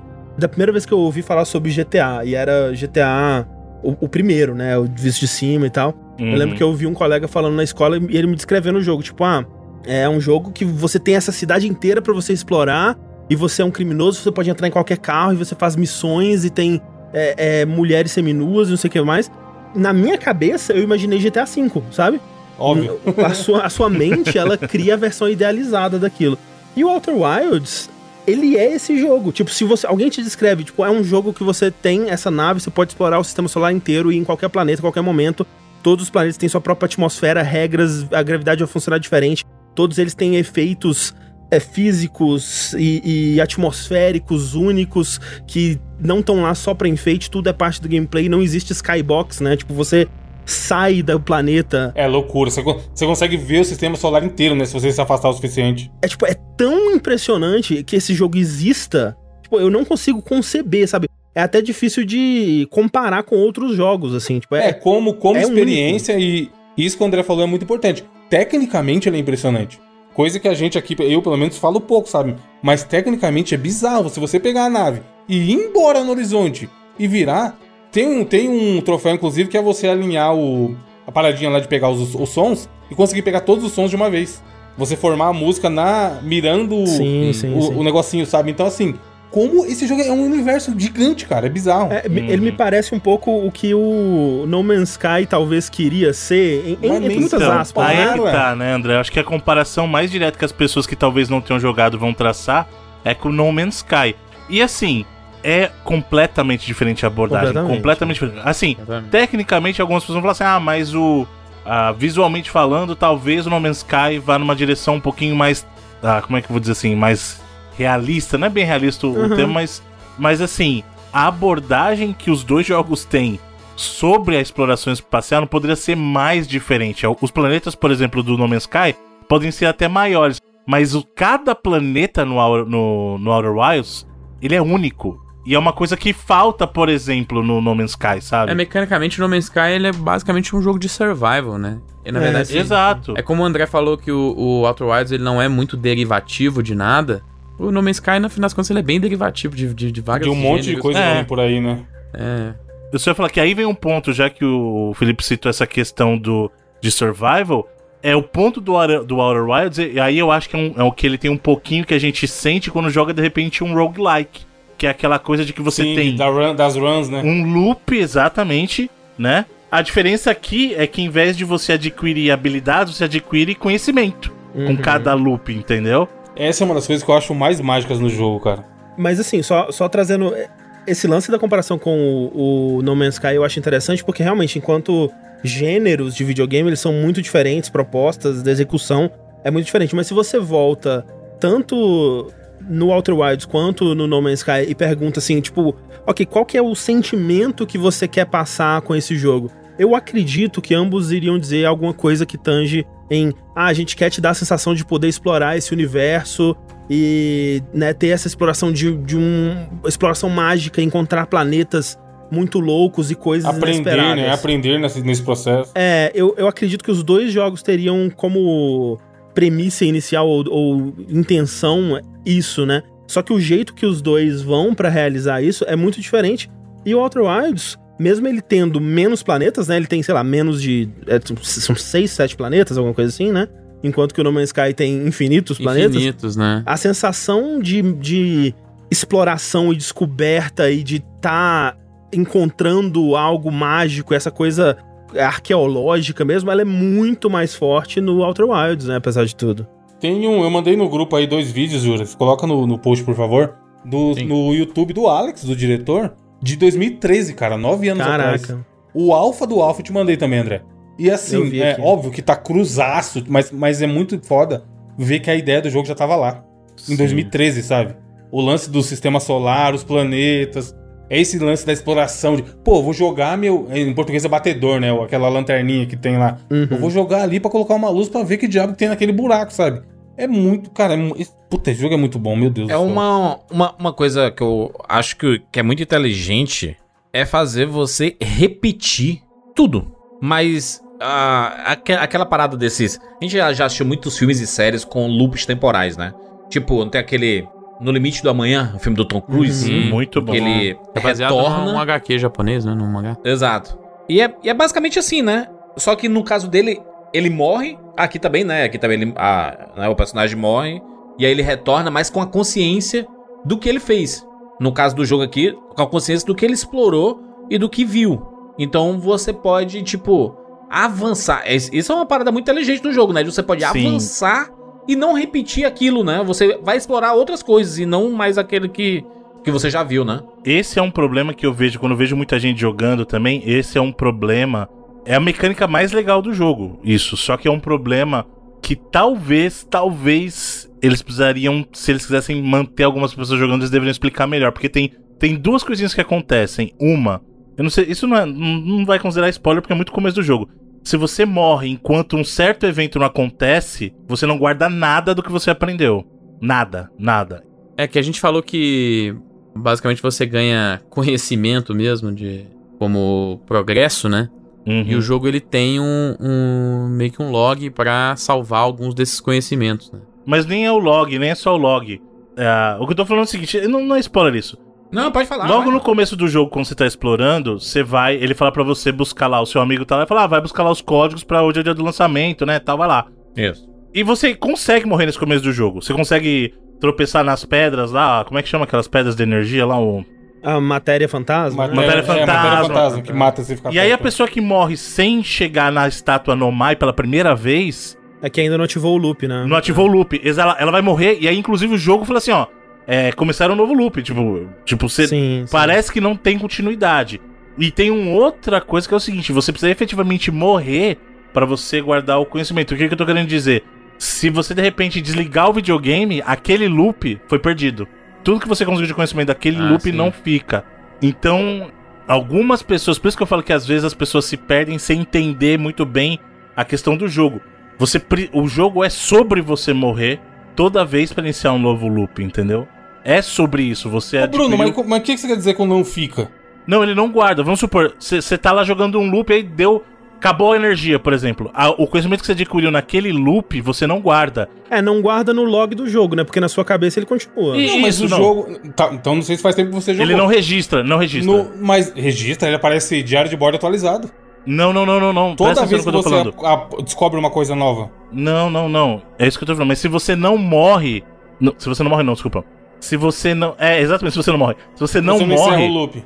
Aquele loop não encerra e aquela informação é perdida. Tanto tenta, tenta fazer isso agora no seu É jogo. porque Vai o lá save e dá um. dele é, é entre loops, né? Então, Exatamente. Ah, e agora você encerra saquei, o jogo, saquei. é como se ele Exatamente. carregasse Ele não aparece lá no diário de bordo só quando vem a mensagem, né? Você tem que encerrar o loop. É isso? Exatamente. Isso, se você não exatamente. só, se você Entendi. parar antes e começar a partida de novo, ele vai ter, ele não vai ter guardado aquilo, porque o que guarda é aquela visão da, dos Nomai. E você só tem essa visão na primeira vez quando você encontra a estátua e depois quando você morre. Entendeu? Então você precisa morrer porque o save dele acontece no momento da, da morte, entendeu? Entendi. Até hoje eu não sabia disso. Pois é, pra você ver. Agora imagina. Imagina as pessoas que estão jogando lá nesse começo e não entendem muito bem como funciona. Por isso que eu acho que muita gente se perde antes de, de- do jogo puxar eles, sabe? Não, a minha vida é, é ficar igual um pastor falando desse jogo internet afora. O que tem de ouvinte que vem triste falando, porra, Aham. mano, eu queria gostar e não, não consegui. Pois é, é isso. É Mas sabe o que eu isso, acho cara. também? É um pouco de um teste, porque assim, eu eu sinto que a gente, né, vai falar assim, ah, jogos que te oferecem muita liberdade, né? Ah, ok, né, Breath of the Wild, você pode fazer as coisas na ordem que você quiser e tudo mais, você pode, né, ir no castelo quando você quiser e tudo mais. Só que o Outer Wilds, ele te dá esse primeiro objetivo, né, de ir Pegar lá o código e lá. pegar os códigos, e depois ele não te dá mais nada. Sim. É. Basicamente, ele não te dá mais nada. Isso. Ah, O, É, o no- objetivo no que você tem é. André, ele, ele, ele tenta espaço, induzir, é, mas ele tenta induzir pra você ir no naquele lá que tá mais próximo do É, então, então, ele- na lua, ele- na lua do Recanto A lua lá é a. você é que vai encontrar coisas que vão atiçar a sua curiosidade. Exato. É, diálogo, né? As pessoas vão falar pra você, olha, onde que tá. Porque você geralmente pergunta, até pra explicar melhor pra, pro pessoal de onde vem esse nome de Outer Wilds, né? Esse nome Outer Wilds, na verdade, é como se fosse uma. Não é uma iniciativa, mas é. É a NASA deles. É a NASA deles, é, o- é a galera da exploração, é. É uma agência de exploração espacial, e aí você tem desse povo dos lenhosos alguns que já foram explorar outros planetas, e você é o mais novo explorador. Então, alguns deles já estão espalhados nos outros planetas, alguns já se ouviu recentemente, de outros já faz muito tempo que não se escutou. Então as pessoas estão sempre falando: olha. Onde tá fulano? Fiel de onde tá espato, grande ciclano?" fiel de espato. Exatamente. E aí você sai, parte da sua, digamos assim, da sua jornada, como o André falou, é uma missão que eles te dão no início que é vai lá e pega o código. Depois disso que você vai fazer é o que você prestar atenção do que estão te falando Você vai seguir a sua curiosidade. e seguir a sua curiosidade. Ah, Tanto que o, assim, esse universo tá aberto e não tem restrição de pra onde você quer ir. Inclusive, se você quiser ir direto pro sol, você vai. Inclusive, eu recomendo que faça isso pelo menos uma vez. Ah, não, você vai fazer, mesmo querendo ou não, Só você vai fazer sem algumas vezes. A nave automática vai entrar no sol direto, você não vai perceber. Aliás, deixa eu só. Já que a gente comentou do sol, eu não vou entrar em detalhes aqui, porque isso é muito spoiler, a gente vai falar em, em spoiler pra frente. Mas uma das coisas mais bonitas, a gente já falou que tem um loop temporal, isso a gente já deixou claro. Uhum. É que são 20, 20 22 tá no minutos. trailer de lançamento do jogo, exatamente, 22, 22 minutos. Você, quem tiver oportunidade de jogar um, um período de loop inteiro, porque pode acontecer você morrer antes, pare um dia pra presenciar É Ah, muito sim. foda. o, o final desse loop de tempo, entendeu? Eu não vou dar detalhes do que é. É uma das coisas mais bonitas É lindo, é lindo. que eu já vi acontecer, cara, É em videogame no profundo, né? geral. Assim, é tipo, Pô, muito. tem um vídeo, você já deve ter visto, André, um vídeo do Nautilus sobre o World Wars. Sim. Que, cara, tem uma introdução naquele vídeo. Sem brincadeira, eu já assisti umas 10 vezes. As 10 vezes que eu assisti, eu chorei. Porque ele fala, o título do vídeo é O Inevitável Fim de Tudo em World Wars. E aí, nesse, nessa, nesse preâmbulo, né? Porque o Nautilus é todo esses vídeos, ensaios filosóficos e tal. Sim. Ele fala meio que diz, desse looping, sabe? O que aconteceria se o sol explodisse. E aí ele fala sobre você ter falado eu te amo pra quem você se ama. Se você ter pedido você desculpa pro se seu, é, pra, pro seu inimigo, não sei o quê. É um vídeo muito foda. E o jogo, ele tem essa parada, sabe? Tipo, o ciclo tá aí, ó. A, a- morte é um tema muito importante da história, né? De, de Outer Wilds, não só porque você vai estar morrendo de 22 em 22 minutos, mas porque a história que você vai desvendar, né? A, a- a história que você vai descobrir através de arqueologia ali, porque ele é um jogo muito sobre arqueologia, né? Sim. É, é uma história sobre morte, é uma história sobre uma, uma raça que. Tentar Que evitar não a morte. existe né? mais. que né? é, já tá extinta, né? Os Nomai. E, e você tem que confrontar a sua morte de 22 em 22 minutos. E é muito interessante como que ela pode acontecer, né? A sua morte pode acontecer de uma forma frustrante, porque, ai meu Deus, eu tô quase terminando isso e não vai dar tempo. Ou então ela pode ser de um jeito é, surpreendente, tipo, eu tava dentro de um lugar e eu nem percebi que o, que o fim tava chegando. Que então... a areia tava subindo e eu vou morrer sufocado. É, ela pode também ser de um jeito bonito. Você percebe que tá indo, você para tudo e você fica assistindo, sabe? Contemplando, né? E assim, é de arrepiar de pensar, assim, sabe? É, é o, as- os sentimentos diferentes que essa mecânica do jogo por si só ela pode proporcionar, assim. Ó, olha que foda, André. Você tem diferentes maneiras de vivenciar a morte. Exato. Jogo é isso, cara. É Você é e é você é filosofia. forçado a, a aceitar ela, né? Porque, Sim. tipo, se você não. Se você, eu, eu conheço pessoas que acham essa mecânica muito frustrante, né? é, e param de jogar. E, tipo, o único jeito de você terminar Outer Wilds é você entender que essa morte ela vai chegar e você precisa lidar com ela. Ela faz parte da experiência.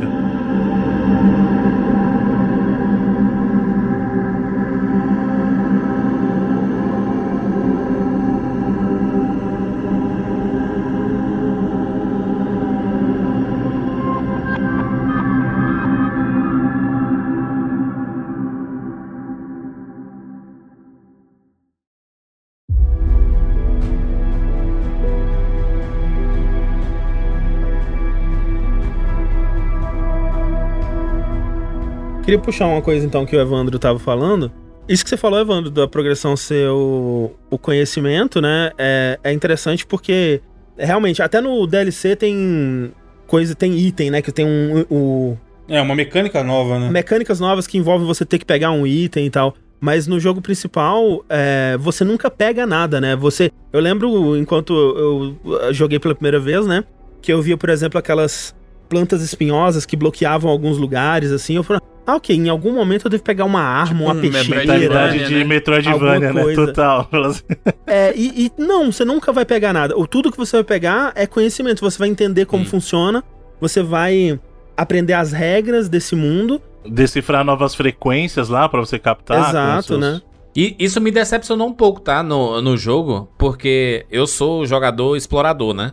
Uhum. E aí eu desci em um planeta que tem um objetivo de você estar lá, que é co- conversar com alguém ou pegar alguma coisinha que tá ali logo de cara.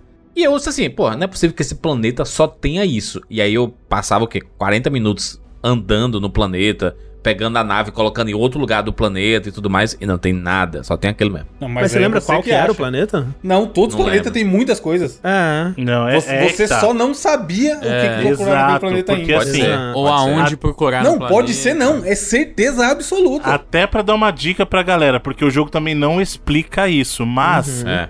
é, quando você entra na sua nave, você tem lá um diário de bordo e ele vai atualizando conforme você vai descobrindo os planetas, informações sobre os planetas, inclusive se você já concluiu entre aspas os objetivos Sim, que se tinha tá faltando ali, uma coisa. ou se tá o faltando tem alguma coisa. É, é tipo um checklist, né, do, do planeta, né? Sim, sim. Mas que você É, ele vai- vai, ele ter vai que tentando- exato. também, né? Ele vai Isso. tentando bem por cima é, é, ir resolvendo o que, que, que cada planeta. O que, que você tem que aprender em cada planeta. Isso. é. Mas a- o, a- o grande eureka de cada planeta é você que vai tirar. Exato. Não fica no diário de bordo, sabe? E ainda assim, tem isso, né? De que você é livre pra ir em qualquer planeta da ordem que você quiser. E isso é uma das coisas mais impressionantes pra mim, o, o- o como que ele lida com o level design, né? Sendo que você não sabe o que que o jogador vai ver primeiro, é, quando que ele Sim. vai acessar tais coisas, qual a ordem que ele vai decidir resolver os mistérios do jogo. E ele faz um trabalho muito bom de, em todo o planeta, ter alguma pista, alguma informação a mais que vai te apontar Uhum. pra outro lugar. Sobre outro, né? E você vai, ah, ok, né, aqui eu encontrei essa informação que tá me direcionando lá pra, pro, pro é, profundeza do gigante. Aí você vai lá e descobre uma outra coisa, e aí, enquanto você tava procurando essa primeira pista, você já descobre mais três outras que te levam pra outros lugares. E aí chega uma hora que você tá realmente montando aquele painel de né? teoria Sim. da conspiração, assim, né? Que vocês têm um monte de pistas te levando pra vários lugares e um monte de mistérios que vão surgindo. É, ele não, ele não é linear, né, André? Tipo assim, ah, eu É. quero descobrir X. Não eu é eu vou seguir uma linear. trilha pra descobrir X. Não, você não vai. O, norm... o que acontecia era, porra, ah, tá, agora eu entendi aquela outra parada lá de duas horas atrás, sabe? Isso Uhum. acontecia muito quando eu joguei. É como a gente falou, o- é uma galáxia, né? Então ele não tem, ele não tem nada linear, como o André falou, ele não tem skybox. O jogo ele, ele é literalmente até construído como um, um sistema solar, né? Então ele não tem nem como ele te exatamente fazer esse, esse progresso controlar, né? é, progresso controlado, né? Tem o lance que é assim, é um loop de 22 minutos. Nesses 22 minutos tá acontecendo coisas em todos os planetas. Então, tanto que ele tem um, um sistema que você- de você dormir pro tempo passar mais O rápido. universo tá rodando ali. Pra né? passar, sei lá, 7 minutos. Se você for num planeta com 4 minutos, ele pode, vai estar de um jeito. Se você for com 10, talvez não esteja do mesmo jeito. Sim, é. Exato. E aí você fica, caralho, muito foda, meu Deus, eu tenho que. Eu tenho que esperar passar 15 minutos pra ir lá pra ver o que aconteceu. E, e é da hora que ao, ao longo do tempo você vai aprendendo, principalmente coisas de regras, né? De como funcionam esses planetas e coisas do tipo. Mas mecanicamente ele te dá todas as mecânicas que existem no jogo logo no, Exato. No treino, nesse comecinho, né? É. Ele tem todas as mecânicas, basicamente, que tem no jogo de, de navegação, de, de perigos, assim, você já é exposto às formas como você pode morrer ou não ali na, O uso do sonar. começo.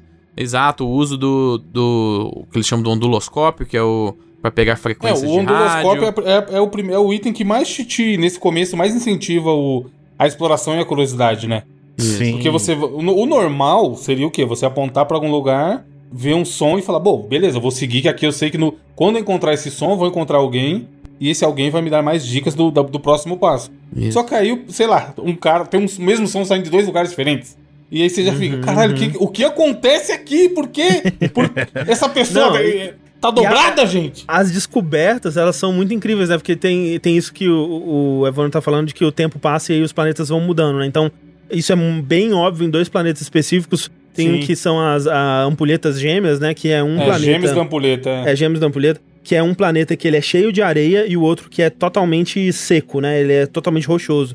E ao longo desses 20 minutos, tal qual uma ampulheta, É a areia de um planeta design. vai caindo no é. outro, né? André, você que paga um pau pra design que eu sei. Olha essa É, não, é não, não, eu fico arrepiado de pensar assim, é muito foda. E o que isso significa não é só um efeito legal, mas que os planetas eles se transformam. Então vai, você vai conseguindo acessar cavernas que estavam antes tampadas pelas, a- pela areia é, em um planeta, enquanto o outro vai E- enchendo e- de areia, e você vai te começa a dando conseguir senso de acessar. urgência, né? Porque a, pra, pra areia de um cair pro outro, você tem que esperar passar o tempo. Só que o tempo, o tempo passando significa que vai, os 22 minutos estão acabando e já já vai explodir. Exatamente. E, cara, é. é- esse- esses dois são- é um dos meus favoritos. Todos, todos eu acho muito bons, mas. Então, ah, tem tipo lugares que vai, você vai conseguindo acessar, porque agora que tem areia, você consegue acessar lugares mais altos. E tem um outro planeta que é o. Eu não lembro o nome dele, né? É Brittle Hollow, como é que é? O que vai cair no chão. Vale incerto em português. É. Que ele é todo é, frágil, ele é um planeta oco, Uhum. que ele é todo frágil e a. Que é um a- que tem um, um buraco negro lá dentro, Sim, né? Exato, meio, a é. superfície dele vai Uhum. sendo sugada pra um buraco negro que tem no centro do planeta. Por que, que tem um buraco negro no centro do planeta? É um mistério que você vai investigar e tentar descobrir. Mas é muito legal, por exemplo, quando você explorando, tropeça, cai e, E vai bu- pra dentro desse buraco sugado. negro. E é muito frustrante esse. E vai pra outro ponto dentro daquela galáxia, dentro daquele sistema solar ali. que você- Exato. E o avizinho mostrando onde a nave tá. Exatamente. muito bom. quando você... Mano, a primeira vez que isso acontece, cara, você fica muito puto. Aliás, e- esse é um probleminha que eu tenho com o jogo, sabia? Porque é jogar controlar o boneco? Não, não é controlar, mas eu gostaria que tivesse uma possibilidade. Porque é muito ruim quando você cai no espaço sem a nave, cara. Porque aí você vai ter Acabou, que esperar acabou. pra morrer. É. É. E aí eu gostaria que tivesse um botão, manja de tipo, tira o capacete logo. Porque como você Ah. sabe que a morte é parte do loop, pra não ter que esperar o tempo. Suicídio. É. Entendeu? Tipo, você apertar um botão. Bruno, o Bruno quer a opção Harakiri. Não, porque assim, aí fica, é, muito, é muito doido, porque assim, eu já tentei todas as soluções possíveis de tentar. Mano, vê algum planeta perto de mim e você tentar ir, porque assim, ele tem. A gente nem comentou, mas a sua roupa, quando você pega lá, isso é muito importante. Você entra na nave. Essa aqui eu não vou nem falar, mas você tem uma roupa lá que você pega, e aí ela tem um medidor de combustível e um medidor de oxigênio. Né? O, o medidor de É, combustível o ele traje, serve traje, É um traje de astronauta. é. isso, o traje do astronauta. É que eu não quero, eu não quero dar spoiler porque vamos supor, sempre tem aquele que vai entrar na nave e ir direto pra um planeta e descer direto. Ah, sim. E sem o traje você, isso é uma coisa muito legal de acontecer a primeira vez. E- Você e- morre. Esse é o jeito, inclusive, quando que eu usava quando eu queria acabar com o loop, assim. É, sim. Eu só, eu só ia pra nave, sair da nave sem nada. Então, e... aí, aí você consegue, mas esse, esse exemplo que eu tô dando é que é o fogo, porque você saiu da nave, você tá explorando, aí aconteceu algum evento, você, quando você cai na primeira vez no buraco negro, você fica perdido no espaço, e é muito frustrante porque Com você a não roupa, né? vai conseguir chegar num Não, é outro muito planeta. longe, né? Porque não o dá, não é muito combustível longe, acaba. nem na nave, nem nada. E aí, então, o que, que eu faço pra tentar forçar isso a acontecer antes do tempo acabar?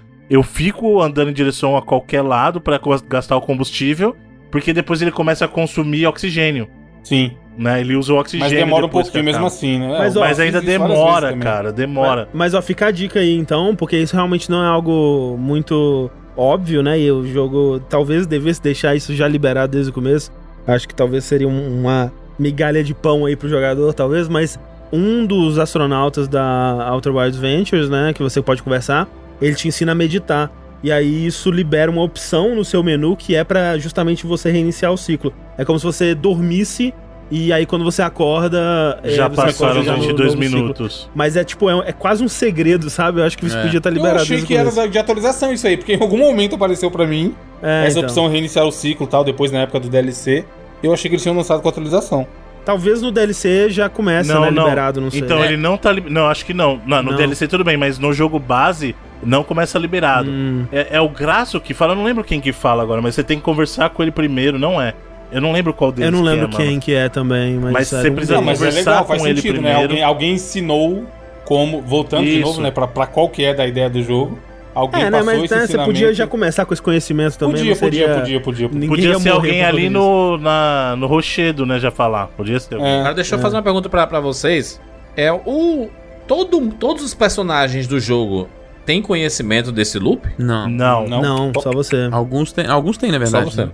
É, tem, tem um outro que também tem, é verdade. É, tem um outro dos. Porque, porque que Alternativo. Eu acho que esse é bom a gente nem falar, porque esse outro que tem é alternativo, né? Nem é obrigatório você encontrar. É, então, porque é, você tem. Como a gente falou, você tem essa iniciativa Outer Wilds lá no, dos lenhosos, e aí você já tem outros viajantes, outros astronautas dessa iniciativa que estão nos- nesses outros planetas. E quando você encontra eles nesses outros planetas, eles te contam algumas curiosidades sobre esses planetas. E tem um deles, assim, que tem uma noção do, do, do, Do que tá do acontecendo. loop, né? É. Uhum, uhum. Ah, tanto que eles conversam sobre a estátua. Eles falam assim: ah, a estátua abre os olhos é. pra você também. É, É, isso eles Sim, conversam. exato, exato. Você usa. Os itens que você pega no começo ali são os itens que você vai ter durante o jogo todo, né? Isso, Sim, não isso. tem nada além daquilo. É o batedor. Não tem upgrade, Tem um, não tem. tem um conhecimento que originalmente você ganhava num dos planetas, mas depois de uma atualização eles botaram até no começo do jogo também, né? Qual que era? É o da. Das, das pedras. Como é que chama? O, As pedras quânticas. quânticas. Lua é. quântica. Originalmente não tava no. É, tava na exposição. lua, né? Na, na primeira luinha lá. Ah, tá não tava no museu ali, tava Não. É na lua. sério? Eu lembro. Sim. Quer dizer, eu não joguei no lançamentaço, assim, no dia do lançamento. Mas eu lembro que eu joguei no começo e já tinha no museu. Não, elas. quando eu joguei, quando eu joguei não Eu tinha, que foi não depois que tinha. apareceu. Ah, é. Eu acho que não tinha. É, mas, mas assim, pra dar um exemplo, o que o Júlio estava achou meio triste, né, não ter é, upgrades e, e tudo mais, mas é, o jeito que o equipamento é usado e como que muda a forma como você vai usar o equipamento é, Hum. é muito interessante. Eu, eu posso contar o lance da lua quântica ou seria muito spoiler já? Então, eu acho que depois de uma hora e meia de programa, ok, que meia hora foi a abertura, a gente podia liberar os spoilers, mano. Acho que sim. Acho que dá pra liberar os spoilers.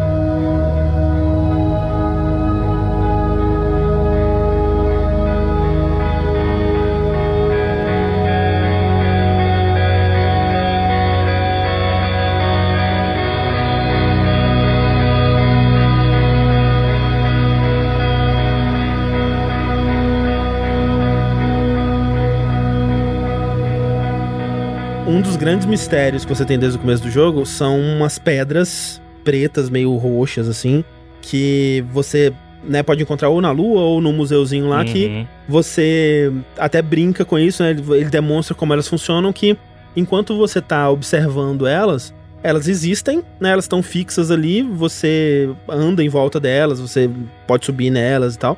Mas do momento em que ela sai do seu campo de visão e você olha de novo, ela mudou de lugar. Ela não tá ma- mais lá. É É, um efeito foda, mano. muito legal, inclusive, assim. Sim. de- Uhum. é meio assustador, assim, porque, tipo... Quando você descobre para- a primeira vez, você fica falando, mentira que é isso. Aí você fica brincando e você vê que realmente tá acontecendo. É, tipo, você. de- ela, ela sai do seu de visão ela desaparece. E, e aparece, sei lá, atrás de você, em algum outro lugar. Então é uma, é uma pedra que ela. Né, é- é baseado nessa coisa da observação do, do- da partícula quântica, né? Que enquanto ela tá sendo observada, ela. É o, é o ela- gato lá, né? O... Exatamente. Né, ela age de uma forma de quando ela não tá sendo observada e tudo mais. É uma é- é extrapolação disso aí. E aí, um dos lugares que você precisa ir pra né, terminar o jogo é o que eles chamam da lua quântica, que é um, um, um, um corpo celeste que começou a ser observado, né? Outros estudiosos começaram a perceber que existe essa lua que ela aparece em lugares aleatórios, né? Ela tem, ela tem posições que ela sempre muda entre elas, né? Ali no, no sistema solar. Mas dependendo de quem tá observando, ela sempre tá num lugar. Ah, hoje eu vi a lua quântica na posição X. Ah, aqui eu observei de novo em tal horário, ela tava na posição Y. E é isso, você olha pra ela, quando você vira o olho, você. é, ela Ela desaparece. sumiu. E, e você, explorando o espaço, você pode reparar, né? Olha, tem um, esse corpo celeste aqui, né? Uma lua bonitinha e tudo mais. Se você tentar ir na direção É dela, quando ela vez, cara. preenche a sua tela e você deixa de observar ela por completo, você atravessa ela e não tem mais nada lá. Que é como se você deixasse de observar ela por inteiro, né? E aí ativa a propriedade quântica dela. E um dos grandes mistérios do jogo é você descobrir como que você vai fazer pra conseguir Pra pousar lá, nessa lua né? quântica, né? E é tão Cara, a primeira vez. genial, né? Como que ele vai te ensinando essa, como que essas regras funcionam. E eu acho que é legal reforçar, André, que assim, o André tá explicando, porque ele jogou e, e o jogo explica tal.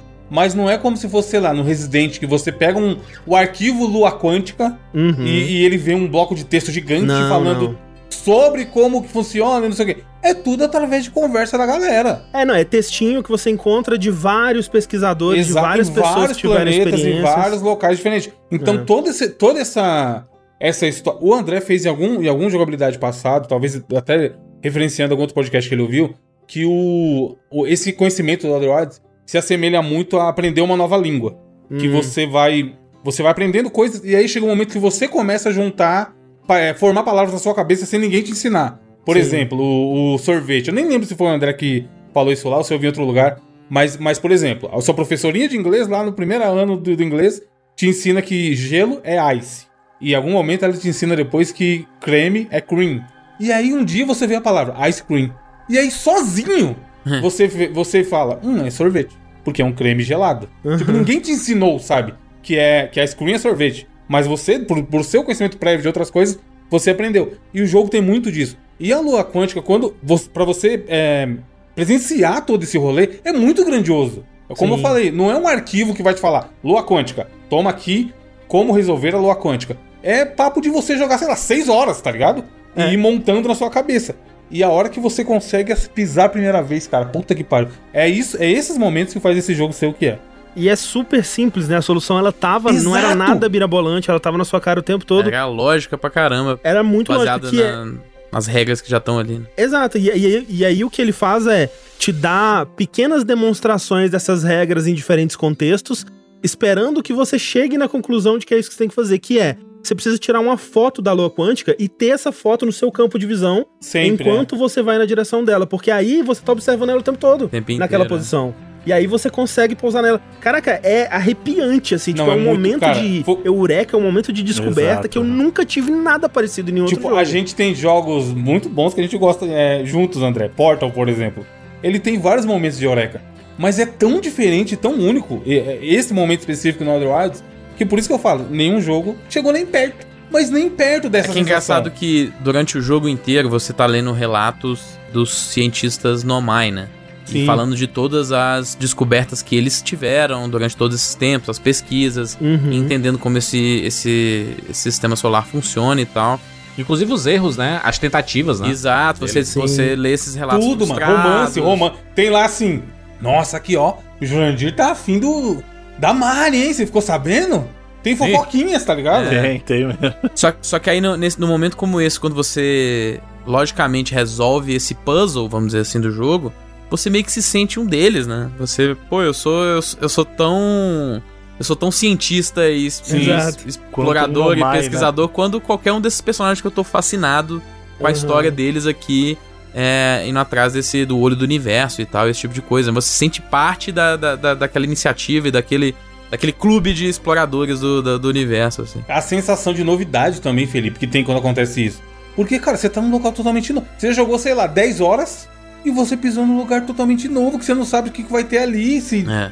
se você vai encontrar mais nomai, mais, mais bicho, mais. Qual é que é da música, sabe? É muito. Puta merda, mano. E aí chega lá, você encontra a Solano, né? Que é um dos, que é um dos personagens mais fodas que tem. Sim. Que é alguém vivo que não é do Recanto Leoso. Que é um Nomai, né? Um Anomai. É, exatamente. Ela é uma Nomai, né?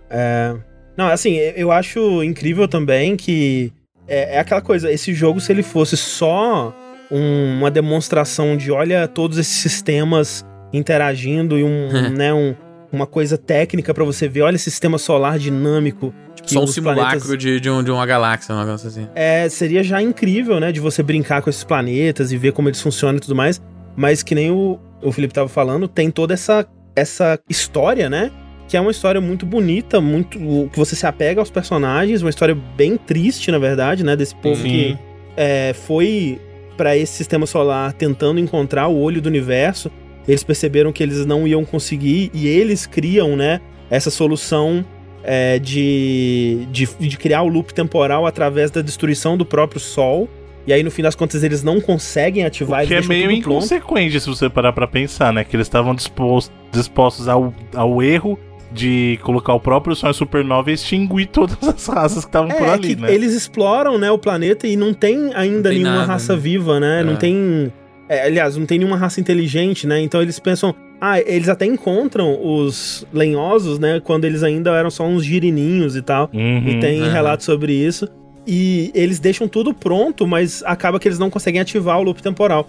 E o loop temporal acontece na, na sua época porque quando o, o seu personagem está saindo para explorar o espaço, é quando o, o universo naturalmente tá chegando ao seu fim, É, né? É, muitos, aquele muitos sol anos já depois. entraria em supernova, né? É Exato. genial isso, mano. Essa, esse É. setup e o jeito que ele é executado é genial. assim. É, porque justamente, é, naturalmente o Sol ia explodir, né? Ia entrar em supernova ali. E aí todo o sistema que eles programaram, né, pro, pro loop temporal acontecer, é ativado. E você, por ter entrado em contato com a tecnologia deles ali, você é, é- fica preso nesse loop, né? E aí você, por conta É, e disso... você mantém a consciência, né? Que é uma coisa que eles Isso. tinham feito também dentro do experimento deles. né? É, e aí, por conta disso, você tem o tempo é, necessário pra entender e encontrar o olho do universo, né? O que eles queriam fazer era exatamente isso, né? Isso. Beleza, a gente vai mor- morrer todo dia, mas a gente vai ter o tempo infinito pra Sim. é, desvendar esse mistério do olho do o universo. segredo aqui. do olho do E- universo. E, ele, e eles só vão pra essa solução final de explodir o Sol porque meio que eles estavam presos e ia todo mundo morrer mesmo, né? Ia, é, eles não É, iam que- que conseguir eles, eles solucionar. eram de outra, de outra galáxia, né? Isso, isso. E aí vários dos. Na verdade, várias expedições Nomai rolaram por várias galáxias, né? E essa galera tava presa naquele lugar ali. isso. Então era- essa era a decisão, né? De ah, vamos, a gente vai morrer de qualquer jeito, vamos morrer nesse experimento maluco aqui, tentando descobrir esse segredo. Exato. E é meio triste, né? Tipo, você pensar que, né, eles não conseguiram. Quer dizer, de certa forma, né? Porque aí você encontra a Solano lá na. na- É, inclusive ela é a única que sobreviveu justamente porque ela ficou presa, entre aspas, lá na Lua É, Quântica. na Lua né? Quântica. é. Exato. é. Tem um, tem um diálogo. Abre aquela árvore de diálogo gigante com ela lá, né? Dá pra perguntar bastante coisa. Inclusive é um dos momentos do jogo que você tem mais respostas de, de várias coisas. Aí uma das opções é ele perguntar sobre os dois. Tipo, tá, o que, que a gente tem em comum? Aí a resposta dela é: não temos muita conexão, você e eu. Ainda assim, este encontro me parece especial. Espero que não se importe se eu pensar em você como um amigo. Você sabia que essa personagem tá lá, na lua, sozinha, há mó tempão, tipo, muito tempo. Ela chega até a mencionar se ela nem Com sabe se toda ela a tá história. viva ou morta já. É, assim. porque um lá no Profundezas É. do Gigante tem ela. Tem ela morta, exatamente. É. Tem ela morta. Então, se assim, se ela, ela tá. É é exatamente o negócio do, do- desse conceito quântico, né? Ela tá realmente viva e morta ao mesmo tempo. Tanto que no final ela aparece de novo lá com a galera. Sim. Se você encontrar, né? Se É, você num encontrar dos lá. finais, isso. Que aliás é uma coisa bem bacana do jogo, né? O jogo tem muitos finais, inclusive. E você pode, digamos assim, chegar num final sem ter descoberto muitas das outras coisas que tinham ainda, sabe? É, é um, um, um jeito até meio legal de incentivar, apesar do que a gente falou, o grande impacto, como o André mencionou, você não vai ter várias vezes, mas tem um fator replay de você, tudo bem. Eu acho que eu não descobri tudo ainda, eu preciso tem mais coisa pra descobrir. Dá pra você jogar de novo pra tentar, né, endereçar essas, essas partes assim. né? É, assim, dá do pra você, você- zerar sem ter descoberto boa parte Puta, quase não é. Até porque Uhum. é aquilo que a gente tava falando, né? Como o, o progresso do. A progressão do jogo ela é só o seu conhecimento, e até tem um troféu, um achievement pra isso. Você consegue terminar o jogo em um só ciclo, né? Você tem que ser capaz de terminar o jogo Sim. em um só ciclo, porque. É, né? Senão você morre. Então, se você sabe o que você tem que fazer, você zera Outer Wilds em, vin- em menos de 22 minutos, né? Inclusive, esse ciclo teórico final é um negócio muito emocionante, né? É muito Você- emocionante, muito Puta, a né? música. O Exato. jeito que a música vai subindo é loucura, cara. É, porque depois de tanto tempo, e de novo, varia quanto tempo você vai passar com o jogo baseado na sua percepção, na sua experiência, às vezes na ordem que você achou Uhum. coisas ou não. E, e aí tem aquele momento que você acha, pô, agora eu acho que eu tô pronto, descobri tudo que eu acho que tem que descobrir aqui, eu sei como funciona esse experimento, eu consigo desvendar esse mistério, então eu vou fazer. E aí é tipo, é um bagulho, é igual você falar, é meio tenso, né? Porque você fica, porra, eu não, po- eu não posso errar porque o jogo ele não é Exato, exatamente errar fácil, né? Ele tem, ele tem os desafios naturais de qualquer videogame, que é, pô, você tá ali acostumado com as bases do gameplay, né? E você tem que controlar uma nave, você tem que ir em tal lugar, e você tem que pousar ela em tal lugar, você tem que, sabe, passar de um, de um, de um lugar outro. Então tem esses desafios, né? Então você fica tenso de, pô, eu vou conseguir agora, finalmente vai ser o, sabe, o ápice de tudo aqui. E é, como o Evandro falou, a música subindo e os acontecimentos do final em si é, é realmente uma experiência muito transformativa, assim, né? Você ter esse essa descarga de adrenalina ali de saber que você chegou ali porque você realmente entendeu esse, esse universo, você Se entendeu eu tô aqui é porque eu mereci. porque eu mereci estar ali, exatamente. É um negócio muito, muito gratificante mesmo. Não, e só em termos visuais, assim, né? Tipo, é, eles ficam construindo essa coisa do olho do universo, olho do universo, você vê a iconografia do olho do universo, né? Tipo, você Sim, quase várias vezes. começa a, a entender é, os A hieróglifos, né? A escrita deles, assim. De tanto que você vê, você começa a entender o que cada símbolo representa e tal. É, e você vê esse olho do universo como uma coisa muito importante pra todo mundo ali, né? Quase uma. Quase não, né? Realmente uma coisa É religiosa. uma assim. divindade, né? É, e isso é tão construído que quando você chega lá, eu talvez esperaria que ele, né, o impacto visual não seria tão grande, mas o que eles conseguiram criar, né, tipo, é um- uma coisa tão grandiosa e assustadora, né, de opressora, assim, meio que um ponto onde tudo termina, né, um quase que um buraco negro ali. Não, e ele- o jogo, André, ele tem vários momentos assim de você acessar um, um local pela primeira vez e você ficar, parecer, mudar pra parecer um jogo de terror, sabe? Nossa, ficar, sim, é. Caralho, eu não quero morrer, não. Eu quero, eu quero É. entender o que, que tá acontecendo aqui, por favor, sabe? O, o nosso grande abrolho sombrio. Sim. Meu Deus, pô, tem momentos de tensão inexplicável Muito. naquele lugar, sabe? Porque Sim. você sabe que você tem que ir lá, você, você entendeu já o que você tem que fazer pra não morrer, mas eventualmente você vai morrer. E é, e é desesperador, sabe? É, É. muito. É muito agoniante o que, que você sente quando você tá naquele planeta. Que é onde tem o mais próximo, assim, de realmente inimigos, né? Que são aqueles Sim. peixes gigantes que você tem que Isso. passar sem fazer barulho, né? É uns furacão. E, e É, mas encontrar é sem um barulho caminho. real, sabe? Se você derrubar um, um clipe, eles vão vir e, Isso. arrebentar sua vida. Mas assim, até, por exemplo, quando você vai pela primeira vez no é, Profundezas do Gigante, né? Que você vê, É assim, ah, aquele demais. planetinha verdinho, pô, bonitinho, né? Vamos lá. E aí você chega assim, quando você passa do nível das nuvens que você vê o que tem no planeta, é um mar em tempestade, cheio de tornados. É, ele é um planeta sabe? todo de água com um monte de tornado.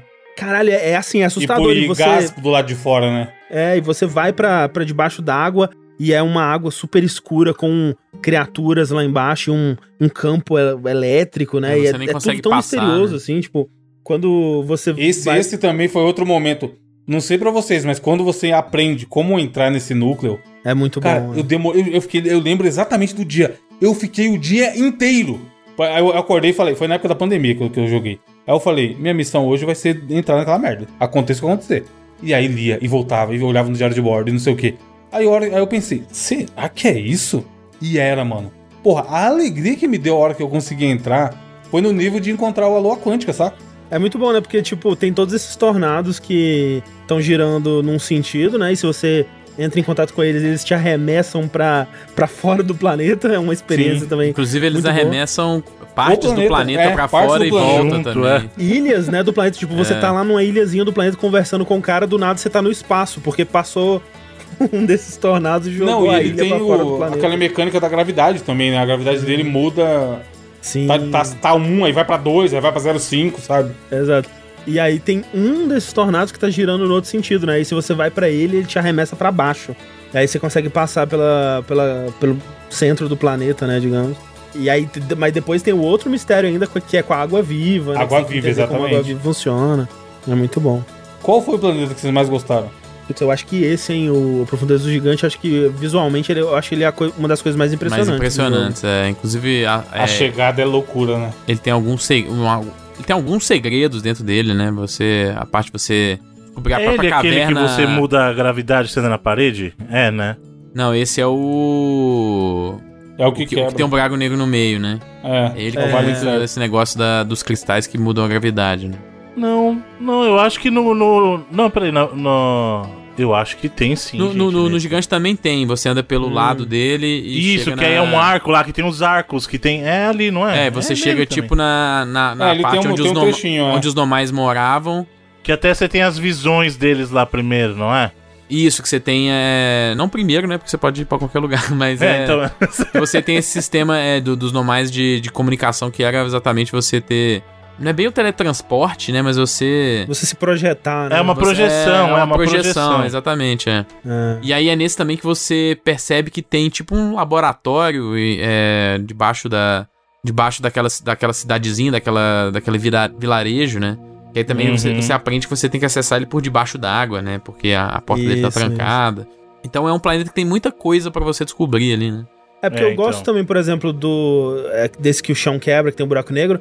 Mas ele é meio chato de explorar, né? Porque qualquer errinho você tem É, que qualquer começar a Você já você era. cai no buraco negro. é. É, que eu falei, aquela frustração da primeira vez que você cai no É, buraco. E tipo, o, o- os gêmeos da ampulheta lá também é um negócio, como a gente falou, Eu, é, acho, eu acho mais legal, mano. é de louco, assim, porque... É muito foda, o conceito. Mas né? até, conceito o, é até o cometinha lá, mano, quando você entende o que tem que fazer no cometa. Interloper. Sim. É O- muito como é que legal. ele chama? É o, em português é o bom nome? É, Xereta, xereta. Xereta. pô, é, olha aqui. xereta. Que espírito dessa tradução. É, eu acho que talvez o Dark Bramble seja... É porque ele tá ali meio que com um propósito só, né, no fim das contas. É. É, E, e durante, pelo menos no meu playthrough, durante muito tempo ele era a maior incógnita, porque você, na verdade, tem um pedaço dele no Recanto Lenhoso, né? Sim. sim, e que, sim. inclusive, é um dos primeiros lugares que você dá uma coçada na cabeça se você joga o seu batedor, né? Que é tipo um, um mini satélite que você tem, que você pode jogar. Você joga meio que na boca dele ali. Isso, é. E aí ele começa a ter dois sinais. Ele assim, buga, né? É. É, ele começa a ter um sinal duplicado. Aí, como assim? Então? Tá em dois lugares ao mesmo tempo, né? Exato. Mas assim, é, é- é um dos lugares também que mais guarda informações importantes, né? Disposição de história é muito. É, é onde tá o, o, o cara que desapareceu, é onde você vai descobrir sobre a- as águas vivas, a é, onde do- tá dos a nave. Nomai, né? É, exato.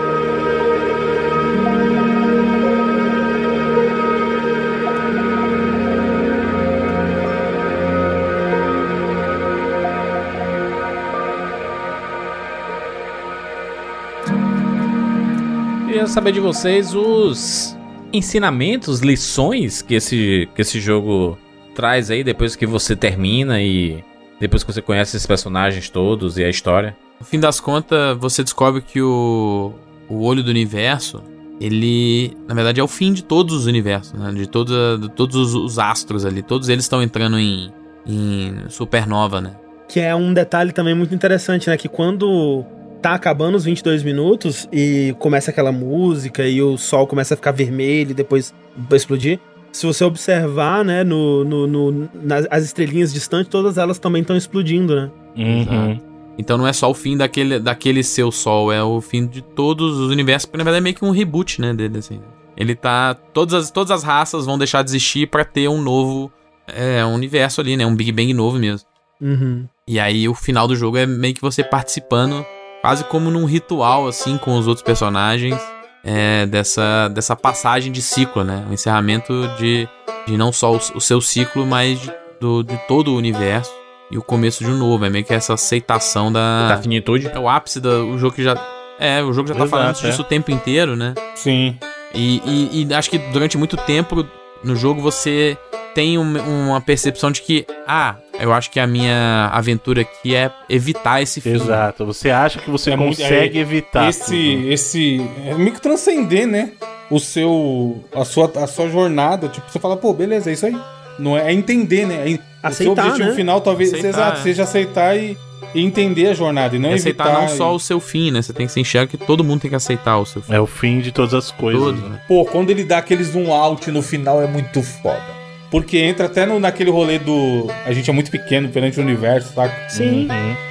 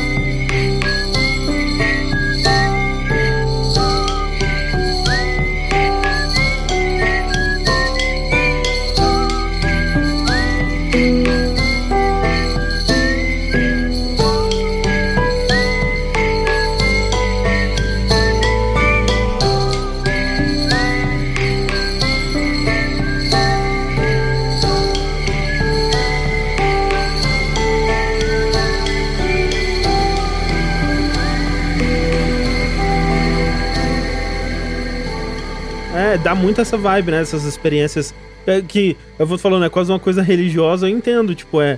Tem um, né, um, um vídeo no YouTube que eu gosto muito que é. que faz um time-lapse do universo, né? E aí, tipo, o vídeo tem tipo 30 minutos e com 10 segundos de vídeo, todos os planetas do universo já acabaram. Aí você tipo, fica. Meu Deus, peraí, cara, já, já não tem mais nada no universo. Como assim pode ter mais 30 minutos de vídeo sobre a história do universo? E realmente, é- é- esse jogo é o, é o que fez melhor em termos de videogame pra mim. é de dar essa sensação da sua pequeneza em relação à grandiosidade do universo, mas também com essa mensagem de tudo vai ter um fim, né? Viva uma grande aventura, né? Tipo, Sim. conheça, explore. Pô, sente na aprecie. fogueira e toque o instrumento, André.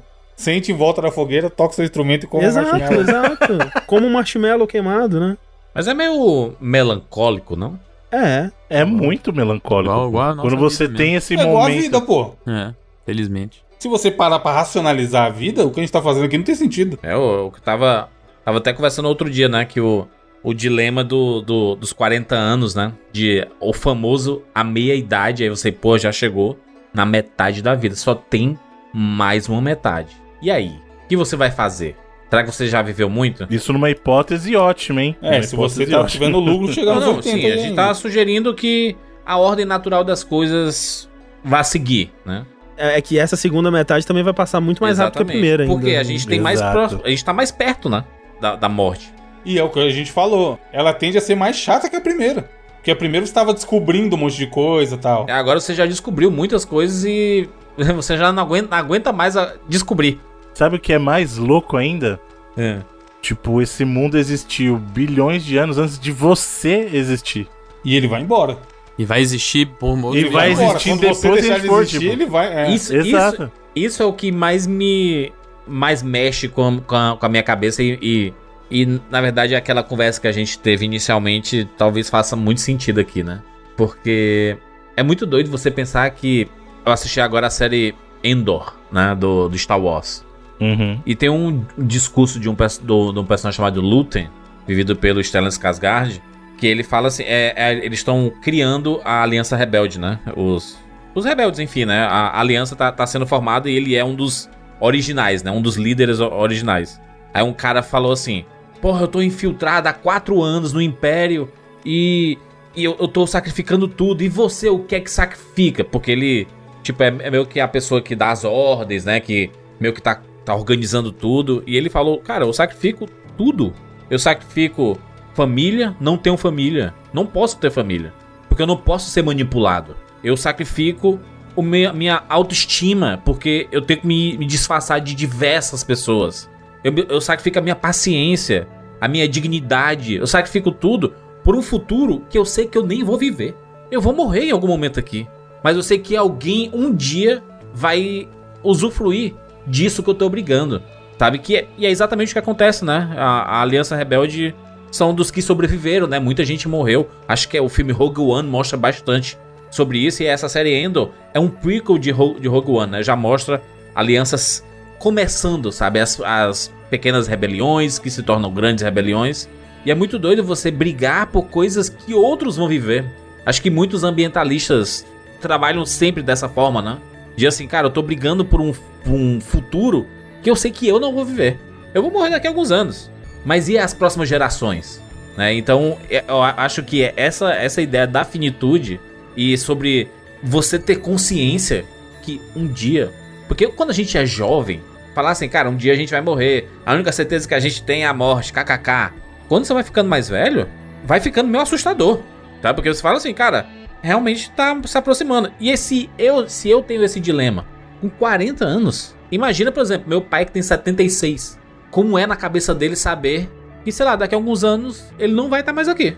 Mas ele pode, ele pode ter entendido já que é isso aí, pô. E tá bem mais de boa com isso do que você. Mas não é doideira isso? É porque realmente eu tenho, eu tenho um pouco dessa dificuldade, entendeu? Eu, eu queria poder viver não, É normal, Júlio. E aproveitar é normal. muito mais a, a vida, sabe? Assim, de. de será que eu só tenho, eu tenho uma uma deadline aqui mesmo, sabe? Tá, tá aqui. Eu vou ver isso aqui. O que é que você faz com isso? Isso é muito normal, porque a gente, quando a gente tá contemplando a nossa finitude, isso Já coisas. Já pensou sobre que... isso, Bruno? Já, claro. Várias vezes, pô. é normal do ser humano contemplar isso. É por isso que, por exemplo, muitas pessoas. E eu quero deixar isso bem claro, eu não tô criticando nem dizendo certo ou errado. Por isso que Sim. muitas pessoas buscam um lado mais espiritual. É, e é normal, porque a gente, como ser humano, é, apesar da gente fingir que entende as coisas, a gente não entende. Não adianta a gente falar que. Porque assim, o universo é infinito. O tempo é infinito. Não adianta a gente querer enxergar o infinito com a nossa cabeça. Porque nós não somos seres infinitos, nós somos seres finitos. Então, a, a nós somos pequenos demais para entender o tamanho de tudo, sabe? Então, o que eu quero dizer é o seguinte: é normal ter esse tipo de, de contemplação, é normal ter medo, porque querendo ou não, a morte é algo que é certo ao mesmo tempo, porque assim, a certeza da vida é a morte, mas para muita gente também é uma coisa incerta. Será que é o grande vazio no final das contas?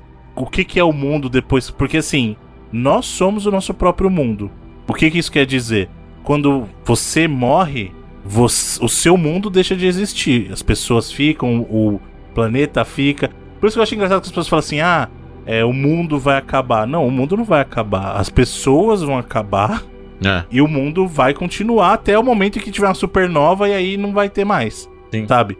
Mas é super normal. É a, a, o nosso cérebro, nós como seres humanos, nós somos programados para ter, ter esse tipo de, de questionamento. E a incerteza, dentro da certeza da morte, é algo que nos é, deixa inquieto. Entendeu? É algo que é muito normal. Então, muitas pessoas pensam nisso, muitas pessoas buscam conforto dentro da psicologia, muitas pessoas buscam conforto dentro da parte mais religiosa. É, então, tem maneiras de lidar com isso, né?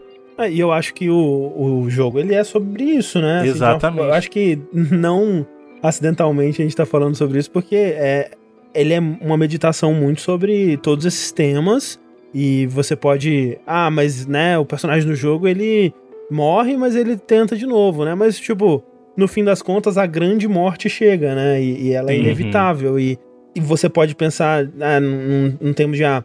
Se tudo vai acabar mesmo, então é o, qual é o propósito de tudo, mas olha tudo que você viveu, olha tudo que você viu Exato. e explorou e conheceu e descobriu, né? E, e, eu acho que ele é melancólico, o final dele é melancólico, mas ele tem uma uma visão muito Não, mas a jornada né? toda não. Exato. Não passa nem perto da melancolia, tá ligado? E o, e o ponto é esse, sabe? Só, só pra complementar o que você falou, André, o ponto é justamente esse. Olha o que você alcançou com a tua vida. A alternativa disso era não fazer nada. Será que teria sido uma vida melhor? Será que você não ter existido teria sido melhor? Entendeu? Porque a alternativa é essa.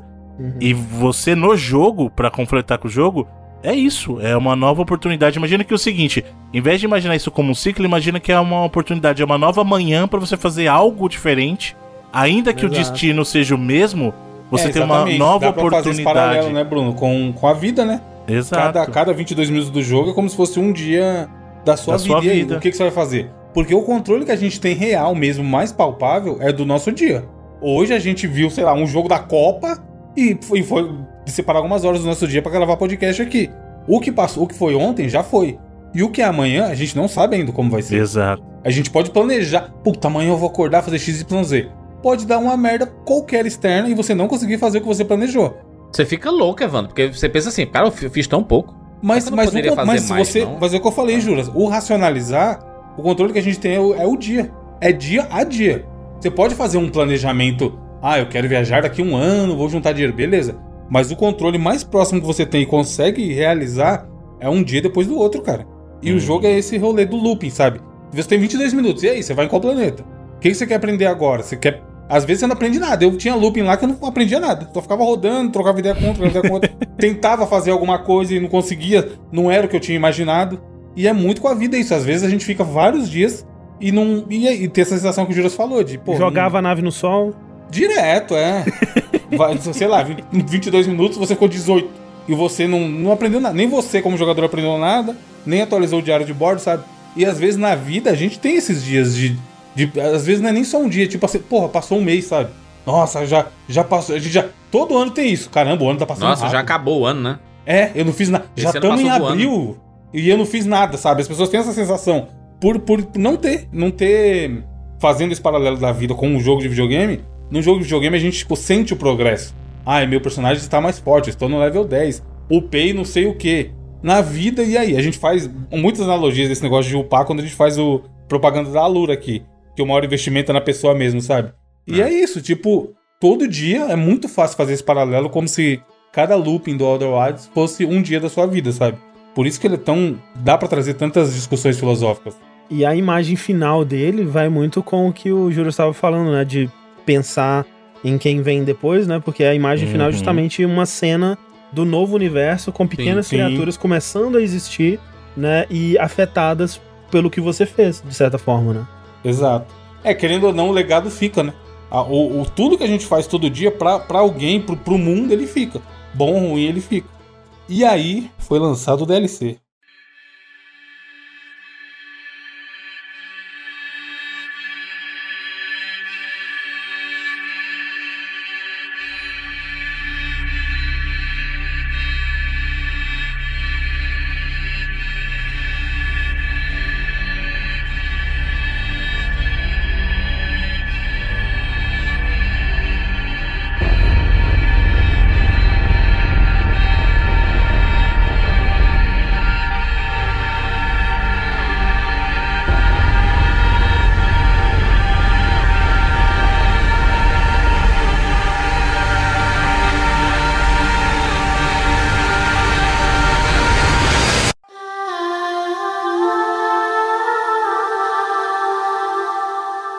E o DLC, hein? Quantos anos depois? Três? Quatro? Dois anos, né? Dois anos depois? 2021, não foi? Ou, ou 2020? Putz. Foi o ano passado. É, isso foi ano passado, então é isso aí mesmo. E aí? Qual é o DLC? Ah, não já acabou tudo? É um novo, novo mundo começando? Então, o DLC ele acontece dentro do mesmo universo, né? É como se eles tivessem adicionado um novo elemento naquele universo que ele tava lá o tempo todo, só você não viu, né? Isso. Sim. E aí o jeito que eles introduzem também é muito inteligente, né, É, cara? muito bom, porque Lá é, no museu. você precisa encontrar o DLC, né? Ele não, não tá no Isso. menu, né? É um mistério também você descobrir esse DLC, porque você vai. Descobre que tem. Alguém tá investigando um, um corpo celeste que aparece de vez em quando, que ele conseguiu fotografar, e você vê lá que a pessoa tirou foto, né, de todos os planetas, né? E numa das fotos, um planeta tá faltando.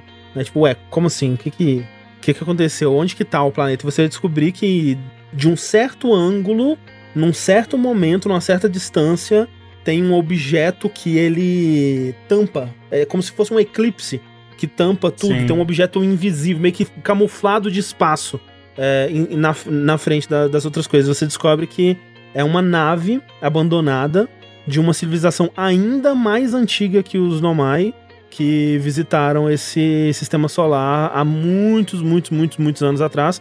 E o DLC inteiro se passa dentro dessa nave. Sim. Pois é, e, e, e é foda porque ele dá.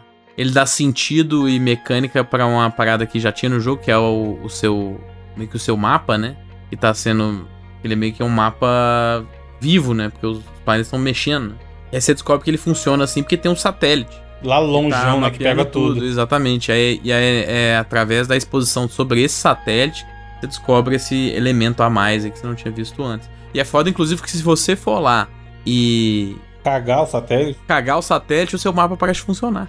Sim. Eu Porque fiz isso várias vezes. Ele é o responsável por você ter esse. Basicamente, esse mapa. É o GPS, né? Online, É o- né? Mapa ao vivo, vamos dizer assim. Agora, olha como esses, esses filhos da puta, eles mexem com surpresa e com quebra de expectativa, né? Porque você vê essa nave do lado de fora, né? Primeiro que do lado de fora ela tá camuflada, mas quando você chega perto você consegue ver. E é um estilo de arte bem diferente da tecnologia Muito. que você viu até agora. É completamente outra, outra pegada, assim, mas bem austero, bem assim, né? É, as, as cores pretas, assim, uma coisa bem né, pesada. assim, Umas luzes meio esverdeadas, né? é bem esquisito, assim.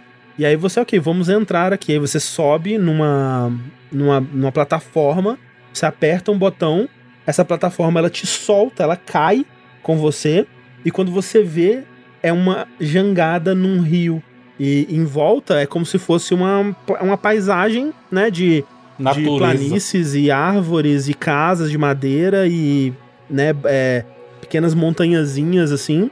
E isso tudo num, num círculo, né, num, num, num halo, né, tipo É, ele é como tipo é um exatamente pneu, um né? halo. É, lembra, lembra o Halo, pode crer. Ele é como se fosse um pneu e você tá navegando entre. com uma água dentro do pneu, só que ele tá durante Exatamente. o. Entre Você o tá pneu dentro todo. do pneu, é. É. Tem que, o João Dito tem que ver um vídeo. Acho que a nossa explicação não tá muito boa. Não, é, essa, só essa cena já é embasbacante, assim. É muito. A gente falou do, no- que tem momentos assim no, no jogo base, mas é todo esse caminho. Sei lá, se você tiver jogado o jogo base, você vai achar rápido 15, 20 minutos. É muito impressionante. Quando você entra e eh, leva a câmera pra cima assim e dá a volta e Percebe você. que Ele é um. caralho, é muito absurdo, sabe? E é Exato, gigantesco. você olha pra cima e tem mais rio, né? Onde deveria Sim, estar o e, céu, né, no né? Onde deveria, exato, onde deveria ser o, te- o teto é, é a continuação do rio. Você consegue ver o mundo inteiro em volta de você, assim, né? É, cara, é muito foda. E você vê o sol lá fora, sabe? O sistema solar lá fora. Então, assim, você sabe onde você tá, mas ao mesmo tempo você não sabe nada daquele lugar. No primeiro momento que você chegou. Isso. E a depois música? E a música, The River? É, você- é. É foda.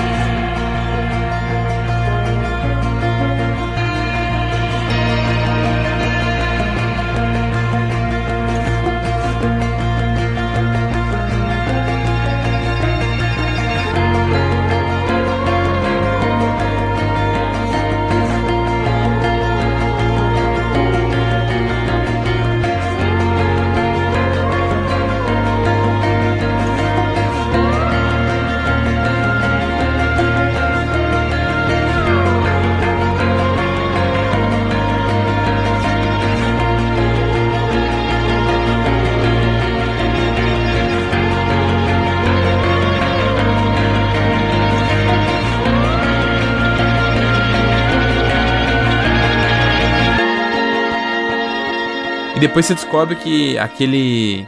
Esse, esse, essa nave que você tá, ela foi construída a partir do, dos recursos que eles tinham no planeta natal deles, né? Isso. Que eles também pegaram o sinal do, do olho do universo e foram atrás dele pra saber. Eles meio que cultuavam o olho do universo, né? Era, Sim, sem entender direito o que que era, né? é, e aí foram atrás dele e chegando lá que eles perceberam que, o, que o, o olho do universo seria o fim de tudo, né? E aí é, é da hora que é, é uma nave e o jeito que ela se. que ela tem é, energia, vamos dizer assim, é que esse rio ele tem uma. uma usina. Né? Barragem. É. Tem uma barragem na ponta, então como ele é contínuo o tempo inteiro, você tem energia infinita nele ali dentro, né? É um negócio muito genial, assim, o jeito que os caras criaram. A explicação parada. faz sentido, né? Tipo, é uma parada meio ficção científica e tal, mas faz sentido dentro daquela história. E assim como o- os outros planetas é, no Outer Wilds, eles têm. Com o tempo eles vão se modificando.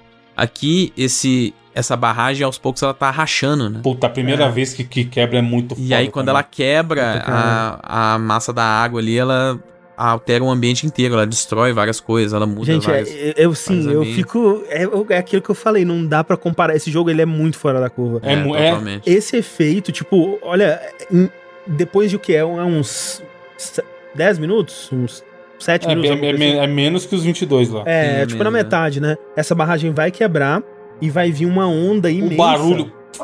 que vai afetar o mapa inteiro. Vai vir um tsunami que vai te derrubar se você estiver no, no meio. Ele vai quebrar estruturas de madeira, ele vai é, submergir parte do cenário. Ele vai vir. Tipo, tem um troféu que é pra você surfar nessa onda. E, tipo, se você tá na sua jangada, você consegue posicionar ela de certa forma que você surfa nela por um tempo, assim. E é, é assim, tipo, não é uma, um truque visual, sabe? Os caras fizeram uma onda A física, né? funcionando, física, ela afeta o mundo, ela derruba, ela entorta estruturas. É muito foda. Eu, tipo, nunca vi isso num jogo, cara. É, porque o que a gente tá acostumado com, até pro jogo todo assim, mas no DLC especificamente, é quando a gente fala, ah, esse jogo tem vários mundos. É o mundo do gelo, o mundo do- da lava, sabe? É o mesmo, podia ser o mundo da floresta, mas ele tem gelinho. E aqui não, é uma parada muito única. E esse do, essa nave da DLC, que se você pode falar que é um mundo também, é muito assustador, cara. É, é bizarro, tipo, é muito bizarro. E aí ele, além disso, tem camadas e mais camadas de, de profundidade e Sim. exploração dentro dessa nave, sabe? Não é só essa superficial que já é impressionante pra caramba. Porque eu acho a história desse DLC, eu acho ela ainda mais legal do que a do Sim. jogo base.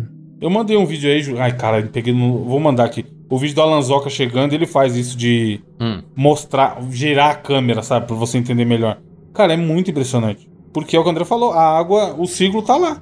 É um, é um a- o rio sobe, faz a volta e desce. E você sabe que você consegue chegar lá, lá no teto, lá de cima, se você seguiu a correnteza. E a música, porque o cara, eu já achava a trilha sonora do jogo hum, sensacional. O Spotify soltou esses dias aí o- as, as músicas mais tocadas de 2022 e eu uso muito a trilha do Worlds pra trabalhar. do top 10, simplesmente cinco músicas são do Worlds. Porque eu fico ouvindo a música pra trabalhar, tá ligado? Inclusive a primeira é do Worlds.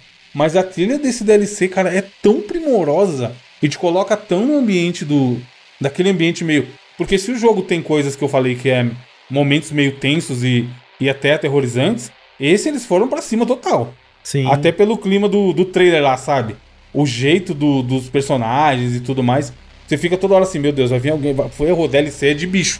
É, não, esse DLC ele tem pedaços que são Muito. que é um jogo de terror. Demais, mais que qualquer Resident, eu acho. E aí ele. Você começa a explorar, né? Tipo, por isso que eu falei que a única, a única coisa que me deu a, a experiência Otherwise de novo foi o DLC. Porque eu me vi num ambiente que eu entendi. Eu não sabia nada do que esperar ali. Vendo mecânica nova. Ah, um rolo de filme. Show, eu vou assistir um filminho e vou aprender. Mas, pô, preciso da lanterna. Cadê a lanterna? Vamos atrás da lanterna. E aí eu peguei aquele. Aquele equipamento deles lá que você pega na casinha lá no Chama de começo. artefato, né? É, o artefato. Sim, que porra. Eu falei, beleza, eu vou dar tiro. Como eu tô percebendo aqui que vai vir bicho querer me matar, isso aqui em algum momento eu vou pegar uma munição e vai virar um FPS. Eu vou começar a dar tiro nesse jogo, sabe? Então, assim, ele trouxe tudo de novo, cara. Aquele sentimento sensacional de, de não saber nada. E, e a, a vontade de querer aprender, sabe? E entender aquele mundo. É uma civilização que ela usava muito luz, né? Então, os equipamentos, eles, as coisas deles eram ativadas com luz, né? Eles têm tipo um fogo verde diferente, assim, que. Sim. Que não se apaga, né? Isso, é, que não se apaga. Então, quer dizer que ele- eles até apagam, né? Eles dão conta de apagar. É. Sim. E aí você vai meio que entendendo exatamente essa relação que o, o- essa civilização teve com o olho do universo, que você descobre que eles vieram para essa galáxia, descobriram que ele ia destruir tudo. E, não, e antes disso, né, eles, Pra construir o estranho, né, que é essa nave deles, eles Destruíram o destroem próprio planeta, né, o né? próprio planeta. Exatamente. Então, eles não têm meio que pra onde ir mais. Eles têm. Eles a- gastam tudo que eles tinham pra construir essa nave, porque, tipo, eles viam nisso, não, essa é, esse é o nosso destino, né? Tipo, uma coisa religiosa Exato.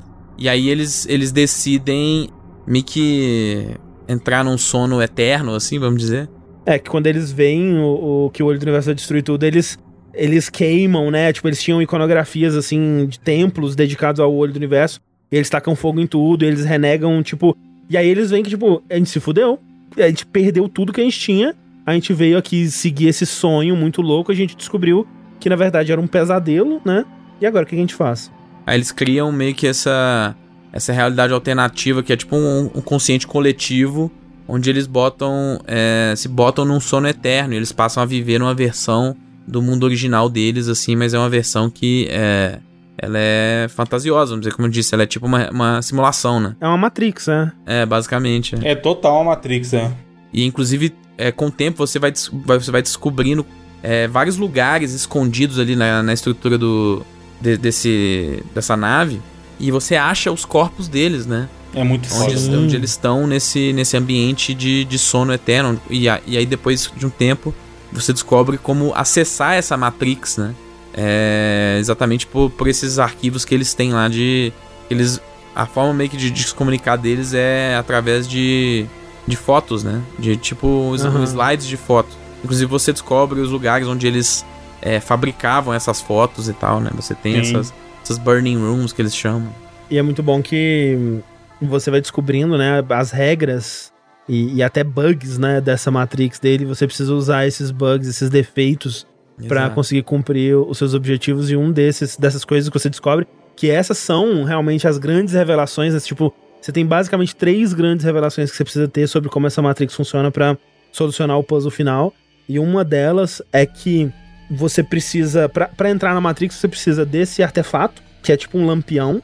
Você precisa preencher esse la- esse lampião com o fogo verde especial deles lá, e aí você precisa dormir. E aí tanto que você vê essas salas onde eles entraram na Matrix, né? Que estão todos os cadáveres de todos eles em volta, segurando o lampiãozinho, assim, né? Porque eles entraram ali, dormiram com o lampiãozinho e eles estão vivendo na Matrix. É, muitos com o, o- a maioria, né? Com o fogo apagado. E aí você descobre que dormir é uma solução, mas se você morrer, você também vai pra Matrix. Eu descobri na cagada, morrendo, mano. É. An- andando em cima do fogo.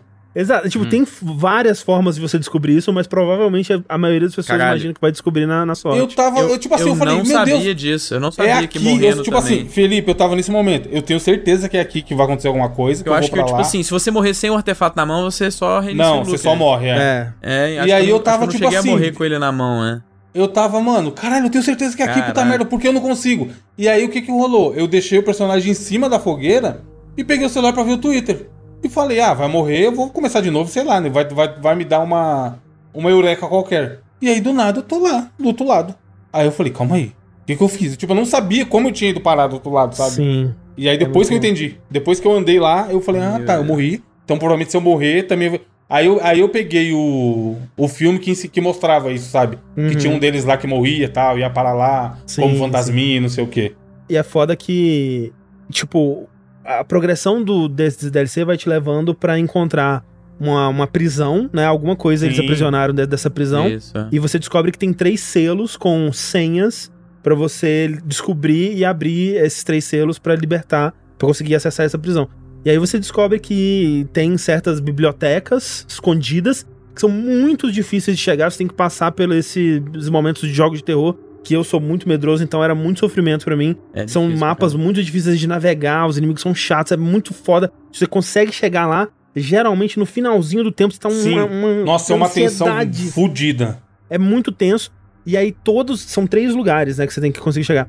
Todas as vezes eu chegava lá pra descobrir o código e eu não encontrava o código. Eu descobria que o código tinha sido queimado e eu ficava tão frustrado, mas tão frustrado, tipo, meu Deus, mas o que que o jogo quer que eu faça então? Tipo, eu não vou voltar pra esses lugares. Será que tá em outro lugar? Onde que estão esses códigos? Como é que eu preciso, o que que eu preciso fazer pra descobrir esses códigos e zerar o jogo?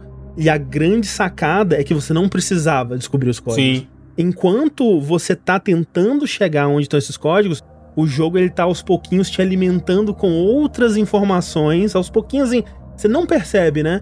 Uhum. Pra você lá na frente ter a eureka de que não, peraí, eu já tenho tudo que eu preciso. Eu não preciso dos códigos.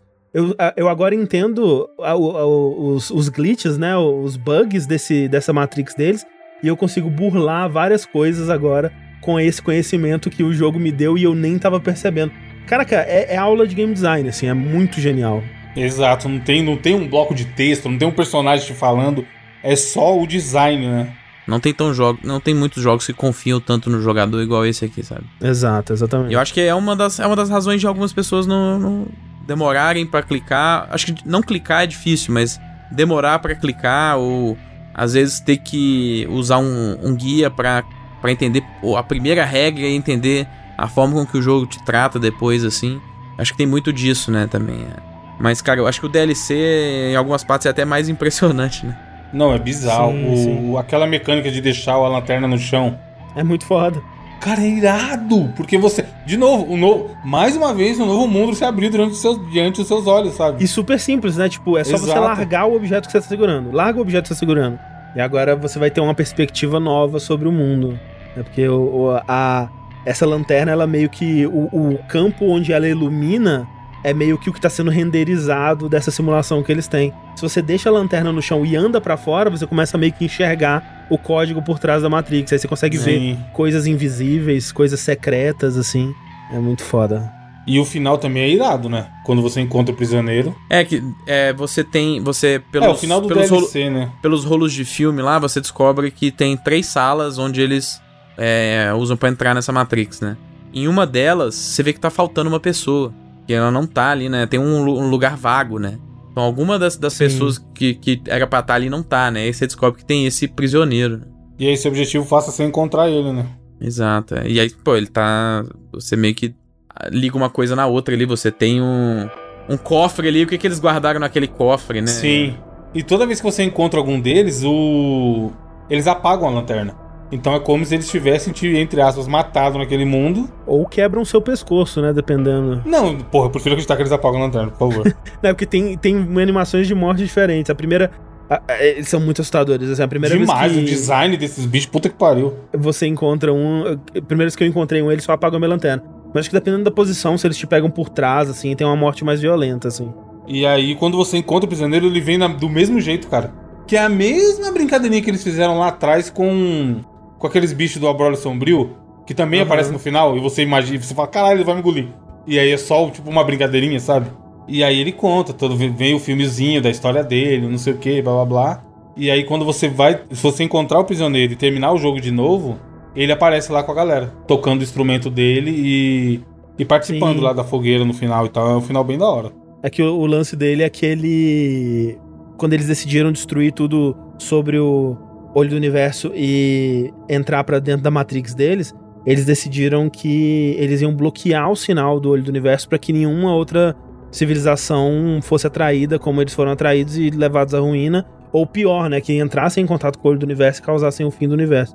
E aí eles criam essa coisa que vai bloquear o sinal do olho e deixam ativo e vão pra dentro da Matrix. Esse prisioneiro, um dia ele acorda dessa Matrix, ele não, não se sabe exatamente porquê, talvez por curiosidade, ele desativa a máquina e deixa o sinal do olho do universo propagar por alguns instantes. Imediatamente os outros membros da, da raça dele lá prendem ele nessa parada, né? Tipo, como assim você fez isso, né? E deixam ele aprisionado dentro de onde você encontra ele. E é justamente por conta desses instantes onde o sinal do olho do universo pôde se propagar que os Nomai Pegaram captam o sinal. o sinal, O e é por isso né? que eles vão pra lá e dá acontece tudo que acontece Tudo, no né? Outer Wilds base. É, nada disso teria acontecido se não fosse ele. Sabe? Exatamente. Os caras dão um significado pro, pro jogo, né? Assim, Isso. pra aquele universo todo o jogo existir, basicamente. E assim, tem que ser dito, eu gosto demais quando você tá dentro da Matrix e a represa é estourada, porque aí, por exemplo, tem uma das entradas da, dessa simulação, né? Que é Sim, tá é numa muito torre foda. meio bamba, Isso é né? absurdo, mano. E aí, quando você entra através dessa torre e a represa quebra, ela meio que derruba essa torre, né? E ela, a torre, na verdade, ela começa. ela gradualmente vai caindo, né? Ela vai caindo, exato, né? E aí ela cai dentro da água, né? Eventualmente. Exato. E quando você tá dentro da Matrix, tá tipo Inception, né? O mundo ele começa a inclinar. Tipo, o Exato. mundo é muito inteiro. foda. É muito Visualmente é muito irado. E aí, eventualmente, como ela tá debaixo d'água, o seu fogo apaga e você sai você dela. volta. foda. Acorda, Porra, isso é genial, mano. Vai tomar banho. E é, É um tudo, e é tudo dinâmico, caras, assim. mano. É tudo dinâmico. É. Não é assim, ah, passou o tempo, você é retirado. Se você não for pra Matrix em momento nenhum, ficar lá de fora, você vai ver a A torre, torre, a torre a torre tombando, caindo, né? entrando É. pra. Ou até do lado de dentro da sala você consegue ver. E aí, Sim. eventualmente, o fogo apagando, né? E aí tirando você de dentro dessa simulação. É absurdo. É absurdo. Esse, esse foi. eu- pô, quando eu acabei o DLC, no outro dia eu tinha terapia. Eu fiquei uma hora na terapia falando do DLC do jogo. Ih, De tamanha tristeza que eu tava de ter acabado. Eu falei, É. Thaís, por que, que eu vou viver agora, cara? Não tem mais nada pra eu fazer, porque eu vou trabalhar, vou gravar podcast, vou sair pra ver fi- filme, sabe? Tem que esperar o próximo jogo da Mobius. Então, será que eles vão conseguir entregar de novo pela terceira vez? Acho difícil, mas eu também achava difícil da DLC ser boa, assim, do jeito que foi. Eu sei lá, cara. É é uma parada. Tal qual Hamilton, ou é. Vingadores no cinema. é, eu acho que não vai acontecer de novo. Mas estamos aí, né? Vivendo na esperança de um dia acontecer de novo. Ah, mas tu já citou aí, né, três coisas que aconteceram, né? E Mas são diferentes. deram- são, deram muito são, bom. são experiências diferentes. Mas ó, a Mobius já fez duas vezes, pelo menos. Né? É, não, tem crédito pra caramba. O que eles lançaram eu tô jogando. E pode cobrar o que quiser, tá? É uma empresa que tem meu dinheiro. Mas, mas cara, é, é de acabar e você. Comigo eu fiquei real triste, sabe? De. Caralho, eu sei que eu vivi. Na, pro meu tipo de experiência, audiovisual, de jogo, gameplay, o caramba. Puta, é muito absurdo. É muito, tipo assim. Mas não chega nem perto do segundo lugar, sabe? Do que esse jogo, tanto o DLC quanto o jogo base entregou. E aí, é, fico feliz a gente finalmente ter feito o cast aqui, porque há muito tempo eu queria falar mais a fundo desse jogo e acho que a gente fez um cast bem legal. Ficou com vontade de jogar, Jandir, agora? Ou, ou desencanou de vez? Não, eu- fiquei, mas aparentemente o estilo do jogo, ele não muda muito, né? Tipo assim, é isso aí mesmo. Desde o começo é a mesma proposta e é isso que você vai receber, né? É, o que ele vai te, o que ele vai te o que é diferente ao longo do tempo é vo- você descobrindo as coisas mesmo. né? Exatamente, é, é descoberta. É você tirando as camadas e descobrindo o que ele tem de baixo ali, sem, sem trocadilho nenhum, porque é isso que você faz em vários dos planetas, né? Mas você tá descobrindo o que ele tem embaixo daquela proposta aparentemente simples, né? De, ah, você sair viajando por planetas aí. Mas é, você tem, como a gente falou, uma, uma, uma densidade muito grande em questão de uso das mecânicas simples e da história. Você tem Ah, mas é, por exemplo, eu sei bonita, né? que Life Strange é um dos jogos que o Jurandir Sim. gosta, né? É um jogo que não muda também, né? É você conversando, usa Sim, o poderzinho, né? Sim, sim. Toma decisão aqui e ali. O que muda é o contexto da história, né? O seu apego pelos personagens, o como você tá Ah. envolvido naquela narrativa, naquele mundo. E é um pouco aqui também, né? Tipo, acho que dá pra Mas ir com a tem um- expectativa. Ele tem uma linha, né? Ele segue uma linha, assim, você meio que sabe pra onde tá indo, o que fazer e tudo mais. Esse jogo, É, ele é mais linear. o Outer Wilds aqui é meio assim, se vira aí, bicho, né? É, então, mas esse se vira é mais no É isso começo, que é o né? negócio dele. Antes É. de você ter a sua curiosidade fisgada. Porque a partir do momento que o jogo te fisga na curiosidade, aí você vai ter, como a gente disse, vai ter às vezes 10 caminhos que você pode ir pra investigar e descobrir coisas, sabe? É, uma coisa interessante é que a Mobius Digital é fundada pelo Mazioka, né? O nosso É verdade, Hero. né? O, o Hero. O Hero da série Heroes. Pô, fez uma coisa boa na vida. É o nome mais conhecido, né? Ele- Yata! Lembra do- da Heroes? O Heroes era o, era o Lost do universo super-heróis. É, de herói. É. Ele, na real, é meio que o mecenas do, do estúdio, assim. Ele era um dos Aham. investidores principais, assim. Porra, obrigado, Hero, viu? E obrigado, É. Heroes, né? Que deu o dinheiro pra ele. Não, então, mas vocês sabiam que ele É. já trabalhava com videogames antes de ser Não. ator? Sabia. Ah, Não. isso eu não sabia. Ele trabalhava na Illumination Light Magic, cara. Ó. Ó, Trabalhou em vários filmes e vários jogos. Eu não sabia também. Eu fui descobrir depois quando fui pesquisar sobre a Mobius. E aí eu vi, cara. E uma coisa que é legal é que, pô, eles, o jogo fez muito sucesso, muito sucesso mesmo, tanto de público quanto de crítica. E os caras, cara, até. Eu tô olhando aqui, ó. Um mês atrás eles estão lançando patch de correção até hoje. E assim, ganhou prêmio. Eles podiam falar, opa, gente, vamos fazer um novo projeto agora aqui e ganhar dinheiro. Porque todo mundo tá olhando pra gente, sabe? E eles têm tanto carinho com esse projeto, com esse jogo, que é um jogo completamente diferente do que foi lançado. Eu jogo até hoje, às vezes, pra melhorou matar muita saldo. coisa. Melhorou mais absurdamente em todos os aspectos. Saiu a versão top de linha Master Blaster 4K 60 FPS para Series X e Play 5 e tal. Então assim, quem não jogou e op- optar por jogar agora, vai jogar uma versão muito mais foda do que a do lançamento, sabe? Eu lembro que a primeira vez que eu joguei foi a versão que saiu pro Xbox Series S. É, eu lembro. É, falando que eu- não funcionava, né? E eu baixei no Game Pass e simplesmente o controle não funcionava da nave. Tipo, eu não conseguia. Só conseguia ir pra cima ou pra baixo. e aí eu não sei, não É, sei o ele- que ele aconteceu. tem- aí, tipo, meses ele depois tem eu, muita atualização. eu voltei e ele consertou. é, Tava consertado. A gente precisa dar nota? Cara, vocês foram tão emocionados aí, tão apaixonados.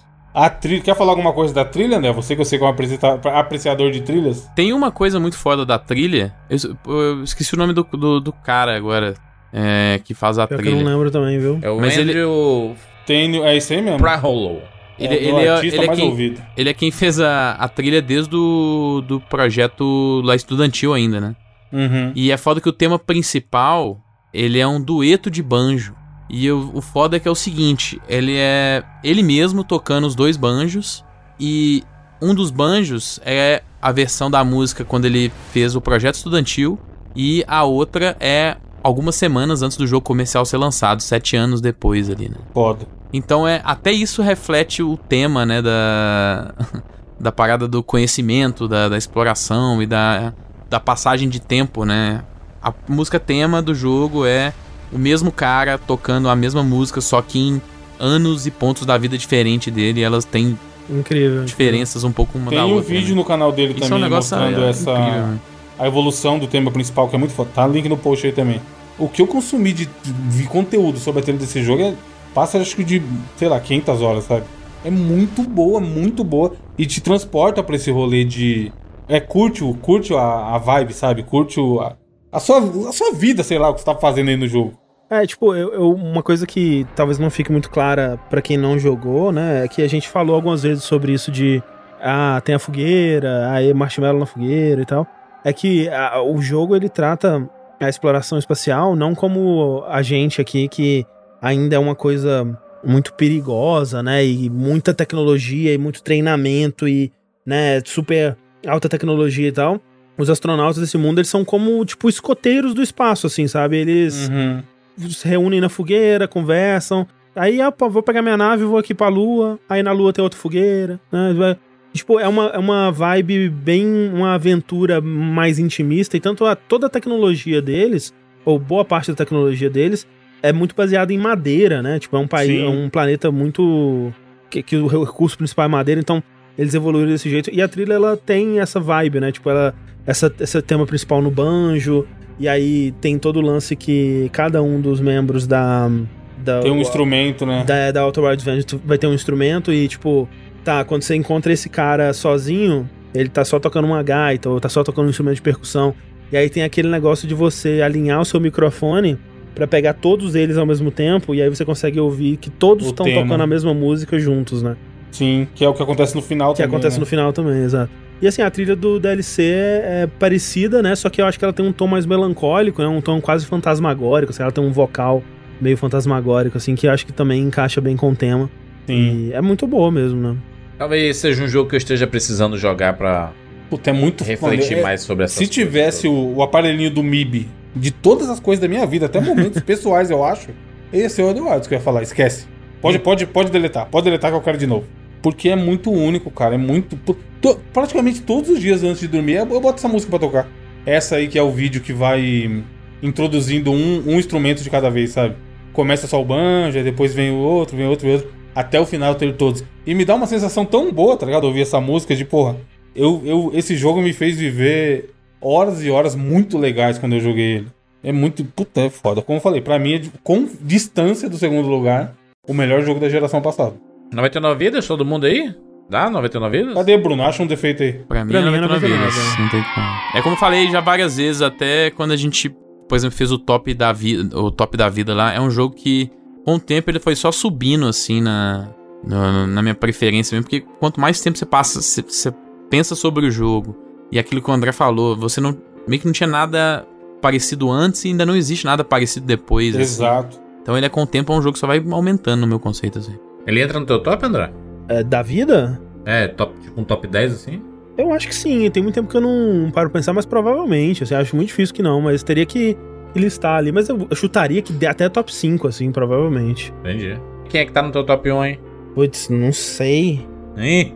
Talvez. Não é- não é fácil. Sekiro, não sei, talvez. Que? Sekiro? É, É, esse pessoalzinho de lá gosta muito Então, dessas coisas. 2019 foi um bom ano pra você. Né? foi bom, né?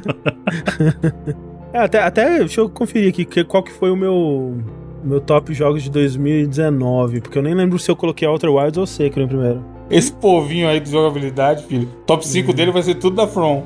Resident eu 2, ver. Sekiro, Death Strand. Nem, vai ser da vida? Do André? Não, não, não. Falando pô, de 2019. o André de 2019 Ah. mandou bem, olha só. Em, em quinto lugar, Sayonara Wild Hearts. Em quarto, Resident Evil 2. Em terceiro, Disco Elysium. Em segundo, Sekiro. Em primeiro, Outer Wilds. Tá aí. Curiosamente, em 2019 saiu um jogo chamado Outer Worlds, né?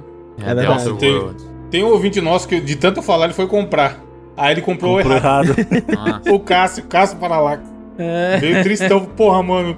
Comprei É o que a jogo errado, temática é parecida, Peraí, né? só uma Tipo. Em assim, que plataforma que ele comprou ainda? Puta, eu não lembro, mano. Porque você fez o cara comprar no Xbox, ele devia estar mais puto ainda, porque o jogo nada, tá, o na, cara, pla- porra. tá na, na- no Game Pass, mano. Não, mas foi na época, ele Evan pagou tem que isso. é devolver o dinheiro dele, Evan. Ele pagou errado o jogo, não foi nem que pegou Precisa Game Pass. reembolsar ele. Não, por Mas- isso que eu tô te falando. Imagina, pode ter sido pior ainda. Ele foi lá e comprou, sendo que de repente o cara tinha um Xbox e tem no Game Pass o jogo. É isso que eu tô te falando. Agora eu vou dizer, o Outer Worlds é bonitão aqui, hein, mano. Tô vendo aqui o gráfico. Putz, grilo. Hoje- Não, mas não tem sabe, nada a ver uma coisa com o outro, Pra você ver que gráfico não faz jogo, né? Olha só. É. foi no Play que ele comprou, Bruno. Acabei de achar na conversa aqui, ó. Ah, menos mal então, vai. Mas é. Cara, mas não é bem. É bem parecido, não? Os dois jogos. Tem nada a 25 ver. reais. Não, Tem Outer nada a Worlds ver é com tipo outro jogo. Fallout, né? Um jogo da É. O Bethesda. Jandir tá assim. comparando o, o Ratatouille com o Ratatong, meu Deus, mano. Não, nem isso, porque não tem nada a ver, pô. Não, tá, mas eu confu- tô falando pela exploração espacial aqui e tudo, e outro planeta. ele tá confundindo Ratatouille com carrinhos. Tipo, Não, não é possível. Sai daí, não vem falar de coisa ruim num cast glorioso desse, não. Até o outro. Lixeira. Então, só pra eu comentar lá da nota, os problemas que eu tenho com o jogo eu comentei acho que durante o cast. Tem algumas coisas de, de controle na parte do gameplay, assim, que eu acho que, que ficam um pouco a desejar. É, aquele problema que eu falei de até você, o. o- é, muitas vezes você tem que esperar pra morrer porque você não aprendeu a habilidade de morrer ainda, ou algumas coisas que talvez afastem um pouco as pessoas nesse momento inicial, mas não tiram o brilhantismo do jogo, né? Ah, mas para mim, para mim não é 99 vidas. Para mim, Não, porque é o que eu falei, eu guardo 99 vidas para os jogos que eu não vejo nenhum problema e que eu não faria nada diferente, nada. Entendi. O jogo é excelente, ele é muito bom, mas tem esses problemas que eu tá- tá citei. demais. não, não. Quem dera. Quem dera um dia eu criasse um jogo que fosse tão influente quanto ou que fosse tão bom quanto. Mas a questão não é essa. A questão é que a gente tá aqui pra avaliar o que o Claro. produto é, Claro. né? Beleza, João Romero. Não, mas eu, eu, eu, eu, por exemplo, eu. Eu, eu Mas você não vai deixar nem eu falar a nota. A nota é só. Carmack. Tá bom, Carmack, vai lá. A, minha- no- a a minha nota é nota só, não Carmack. é 99 vidas. É A minha nota 99. lua quântica nesse momento tá 70 vidas pro Outer Wilds. Não, a minha não é Mas assim, jogarei. cara. Você já tá jogarei... zoando, não. Não. Não, tô jogando. Eu não continuei, mas eu não costumo não, não eu não costumo desistir de jogos. Mas eu, eu, vou, eu vou voltar. Tal, talvez não, não foi o momento. Eu vou, vou, vou dar uma.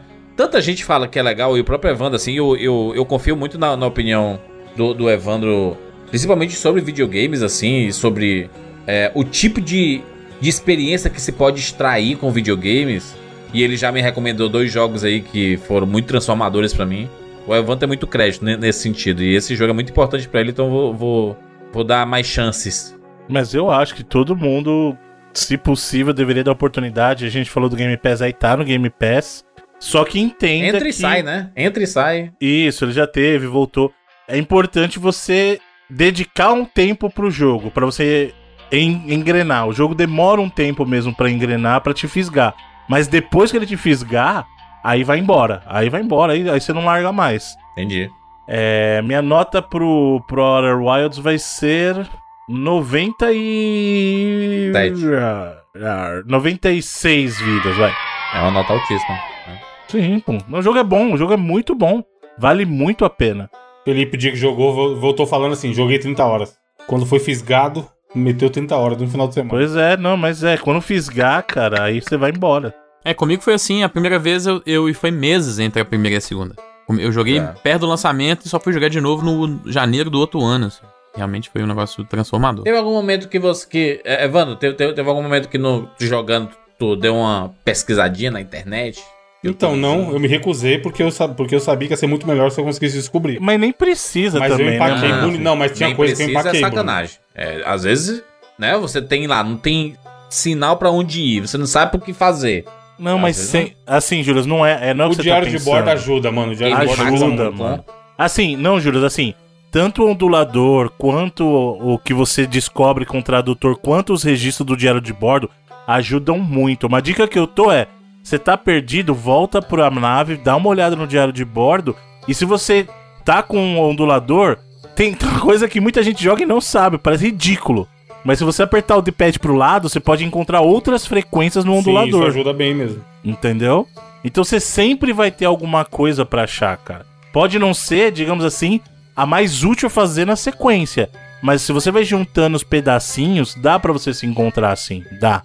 É, principalmente no começo, né? Eu acho que se tem um ponto que empaca, talvez, é mais no final, quando, tipo, putz, eu já resolvi 80% das coisas, faltam 20. Aí nesses 20, agora eu dei uma empacada, porque eu não tô conseguindo progredir em nenhum, assim. Aí talvez dê uma, uma empacada. Mas esse, esse pontapé inicial, ele é muito fácil de dar, sabe? Porque quando você tá começando, todo o planeta, qualquer canto desse mundo do jogo que você for, vai, você vai É, vai uma coisa atualizar. interessante. Exato. E 22 minutos parece pouco, mas você vai perceber que dá pra fazer muita coisa em 22 minutos dentro do jogo. Só não no final. O final você tem que ir, assim, focado, né? Porque ali, ali vai, vai, vai fazer falta se você ficar brincando. Mas durante o jogo, cara, os loops de 22 minutos dá pra fazer muita coisa. Muita coisa. Outra dica boa também é assim, às vezes, se você ficar muito tempo em uma coisa, pode ser que não seja aquela hora pra descobrir aquela coisa. Muda pra outra coisa, sabe? Porque eu, eu falava, eu tinha esse rolê de falar assim, não, hoje eu quero aprender sobre isso. E ficava duas, três horas e não Batendo andava, a cabeça, né? É. É, e eu falava, caralho, mas é aqui, porque no outro planeta eu vi sobre isso, então eu acho que é aqui. E não era. Era no terceiro planeta que eu não tinha enxergado ainda, sabe? É, então, aí você vai pra outra coisa, vai Isso. tirar a sua cabeça daquilo, vai pensar em outras paradas que talvez te deem perspectiva, vai talvez encontrar uma outra dica que você nem tava esperando sobre aquilo que você tava tentando antes. Então, assim, é, é- como eu disse, uma das coisas que eu mais admiro nesse jogo é, o- é o level design dele, como que todos os caminhos te levam para todos os caminhos, tipo, tudo tá muito interconectado, assim. É muito legal. Perfeito. Finalizamos este 99 vidas. André, mais uma vez aqui, valeu. Valeu pelos pitacos, valeu pela conversa. Valeu, Valeu pelo pelo desabafo. Desabafo É. não, né? Um pouquinho também, né? É, mas valeu pelo papo aí. Você encontra o André lá no Jogabilidade. Exato. Quantos anos o Jogabilidade? 12? Pera. 12 anos. Não, pera. 11 anos. 11 anos. Ó, caramba, Isso aí. muito tempo, né? Doideira. Haja tempo. A gente já tá meio velho, né, André? A gente, já tá, a, gente, a gente- a gente tá meio velho já, né? Tá, pô, eu tô demais já. Tô chegando aí. Internet Tô mais aí. próximo dos 40 do que qualquer coisa. Que doideira isso, né? É. Também há muito tempo. Eu fico pensando, né? Tipo, quando eu tiver uns 50 anos falando de videogame ainda, será que. É. Será que as pessoas vão me aceitar? Será que os 60 jovens vão anos. aceitar? É, então. Um É, velho paia falando de É. videogame. Vamos aqui, melhores jogos de 2042. Isso. O remake de Resident de Evil 2 de novo. Nem Nossa. fudendo. Mano, qual a chance de sair, de sair o cast melhores jogos de 2042, porra? Aí a gente já tá no mundo cyberpunk, cara. Cadê? Mas o que é que pode falar, Evandro? Porque o, te- teve um ouvinte nosso aí que a gente falou, da, acho que de duas Olimpíadas atrás, ele falou assim: se você estiver ouvindo isso daqui Não, esses aí me mandam direto. Eu que falei. durante a Copa de 2022, sei lá, uma parada Tem dessa. algum cast. Puta, essa semana o cara mandou, aqui é muito É. reply. Mas eu, eu falei algum cast assim, pô, se você estiver ouvindo isso aí em 2022, manda mensagem. Os caras estão ouvindo o cast agora, de, de 2016, e os caras mandam reply no Twitter falando. Oi, eu tô ouvindo o cast aqui, você pediu pra mandar mensagem. Direto, direto aparece esses caras. Os caras Então, se você estiver ouvindo esse podcast em 2042, Não, mano, o que você tá fazendo da sua vida? O Evandro. que, que a gente tá fazendo na nossa vida? Eu não quero ter Twitter no 2042, não, por favor. Isso, Por favor, cara? Elon Musk, acabe com o Twitter. uma mensagem onde for a ferramenta que tiver lá, né? No cu. Manda Onde- o cu. Onde tiver rolando aí, você manda Mande o mensagem oi pra no cu. gente. É. é, do- 2042 tá meio longe, né? Puta que pariu, Tá 20 nada, um anos. pulo, piscou o olho e já estão lá. Um dia de cada vez, gente, por favor. 22 minutos de cada vez, vamos. Então em 2023, então? Ou escutando isso aqui em 2023? Não, aí, vou Aí é mole, Caraca, É amanhã, né? 32, 32 Daqui a três vai. semanas, pô. 2032. Você tá ouvindo esse podcast? Manda mensagem pra gente. Jurandir, 50 anos, Jurandir. Bruna. O Bruno já tá, já tá no É bico o que do resta agora. pra nós, Bruno. Porque Vai estar no que? O PlayStation 7, a gente falando. se não tiver isso daqui, vai ser uma lacuna muito grande em coisas que a gente faz. E o André brincou aí, mas eu aposto que em 2032 vai ter um remake do Resident Evil 4 de novo, hein? Vai ter o remake do remake já do 4. Vai, Que vai. pariu. É o nosso destino. É, Estamos vivendo ou apenas jogando remake de Resident Evil 4? é, ou vi- vivendo ou jogando remakes? Eu só quero né? lembrar a todos que não existiu uma única geração de videogames desde o Play 2, tá? Ou seja, a gente tá falando do início dos anos 2000 que a gente passou ileso sem alguma versão de Resident Evil 4 chegar na gente, tá? Só pra avisar. E eu acho que isso vai acontecer pelo resto dos tempos aí. Eu acho. né? Nem que seja um remaster, nem que seja alguma versão de, de Resident 4 sai pra qualquer plataforma desde, desde 2000, hein? Agora imagina o quão triste é a gente viajar no tempo, voltar lá pra 2005 e falar pra gente, olha, no ano de 2022 sabe o que vai ter? O quê? Carro voador, Comida, Monstro, impressora de Colônia na comida. Lua. Não, vai ter um remake de Resident Evil 4 que vai ser um dos jogos mais aguardados de 2023. Mas eu tenho certeza que em 2042 a gente vai ter carro voador. Então, fato. Então fica aí, você que tá ouvindo esse podcast no seu carro voador em 2022. Manda mensagem pro Jurandir. Via Bluetooth, né? Via, via o quê? Via, via telecinese.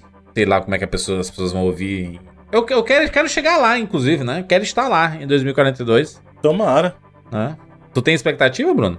Eu gostaria, né? Agora não depende de mim, né? Isso aí tem, tem certas coisas que estão fora do nosso controle, né? Não, depende muita coisa de você.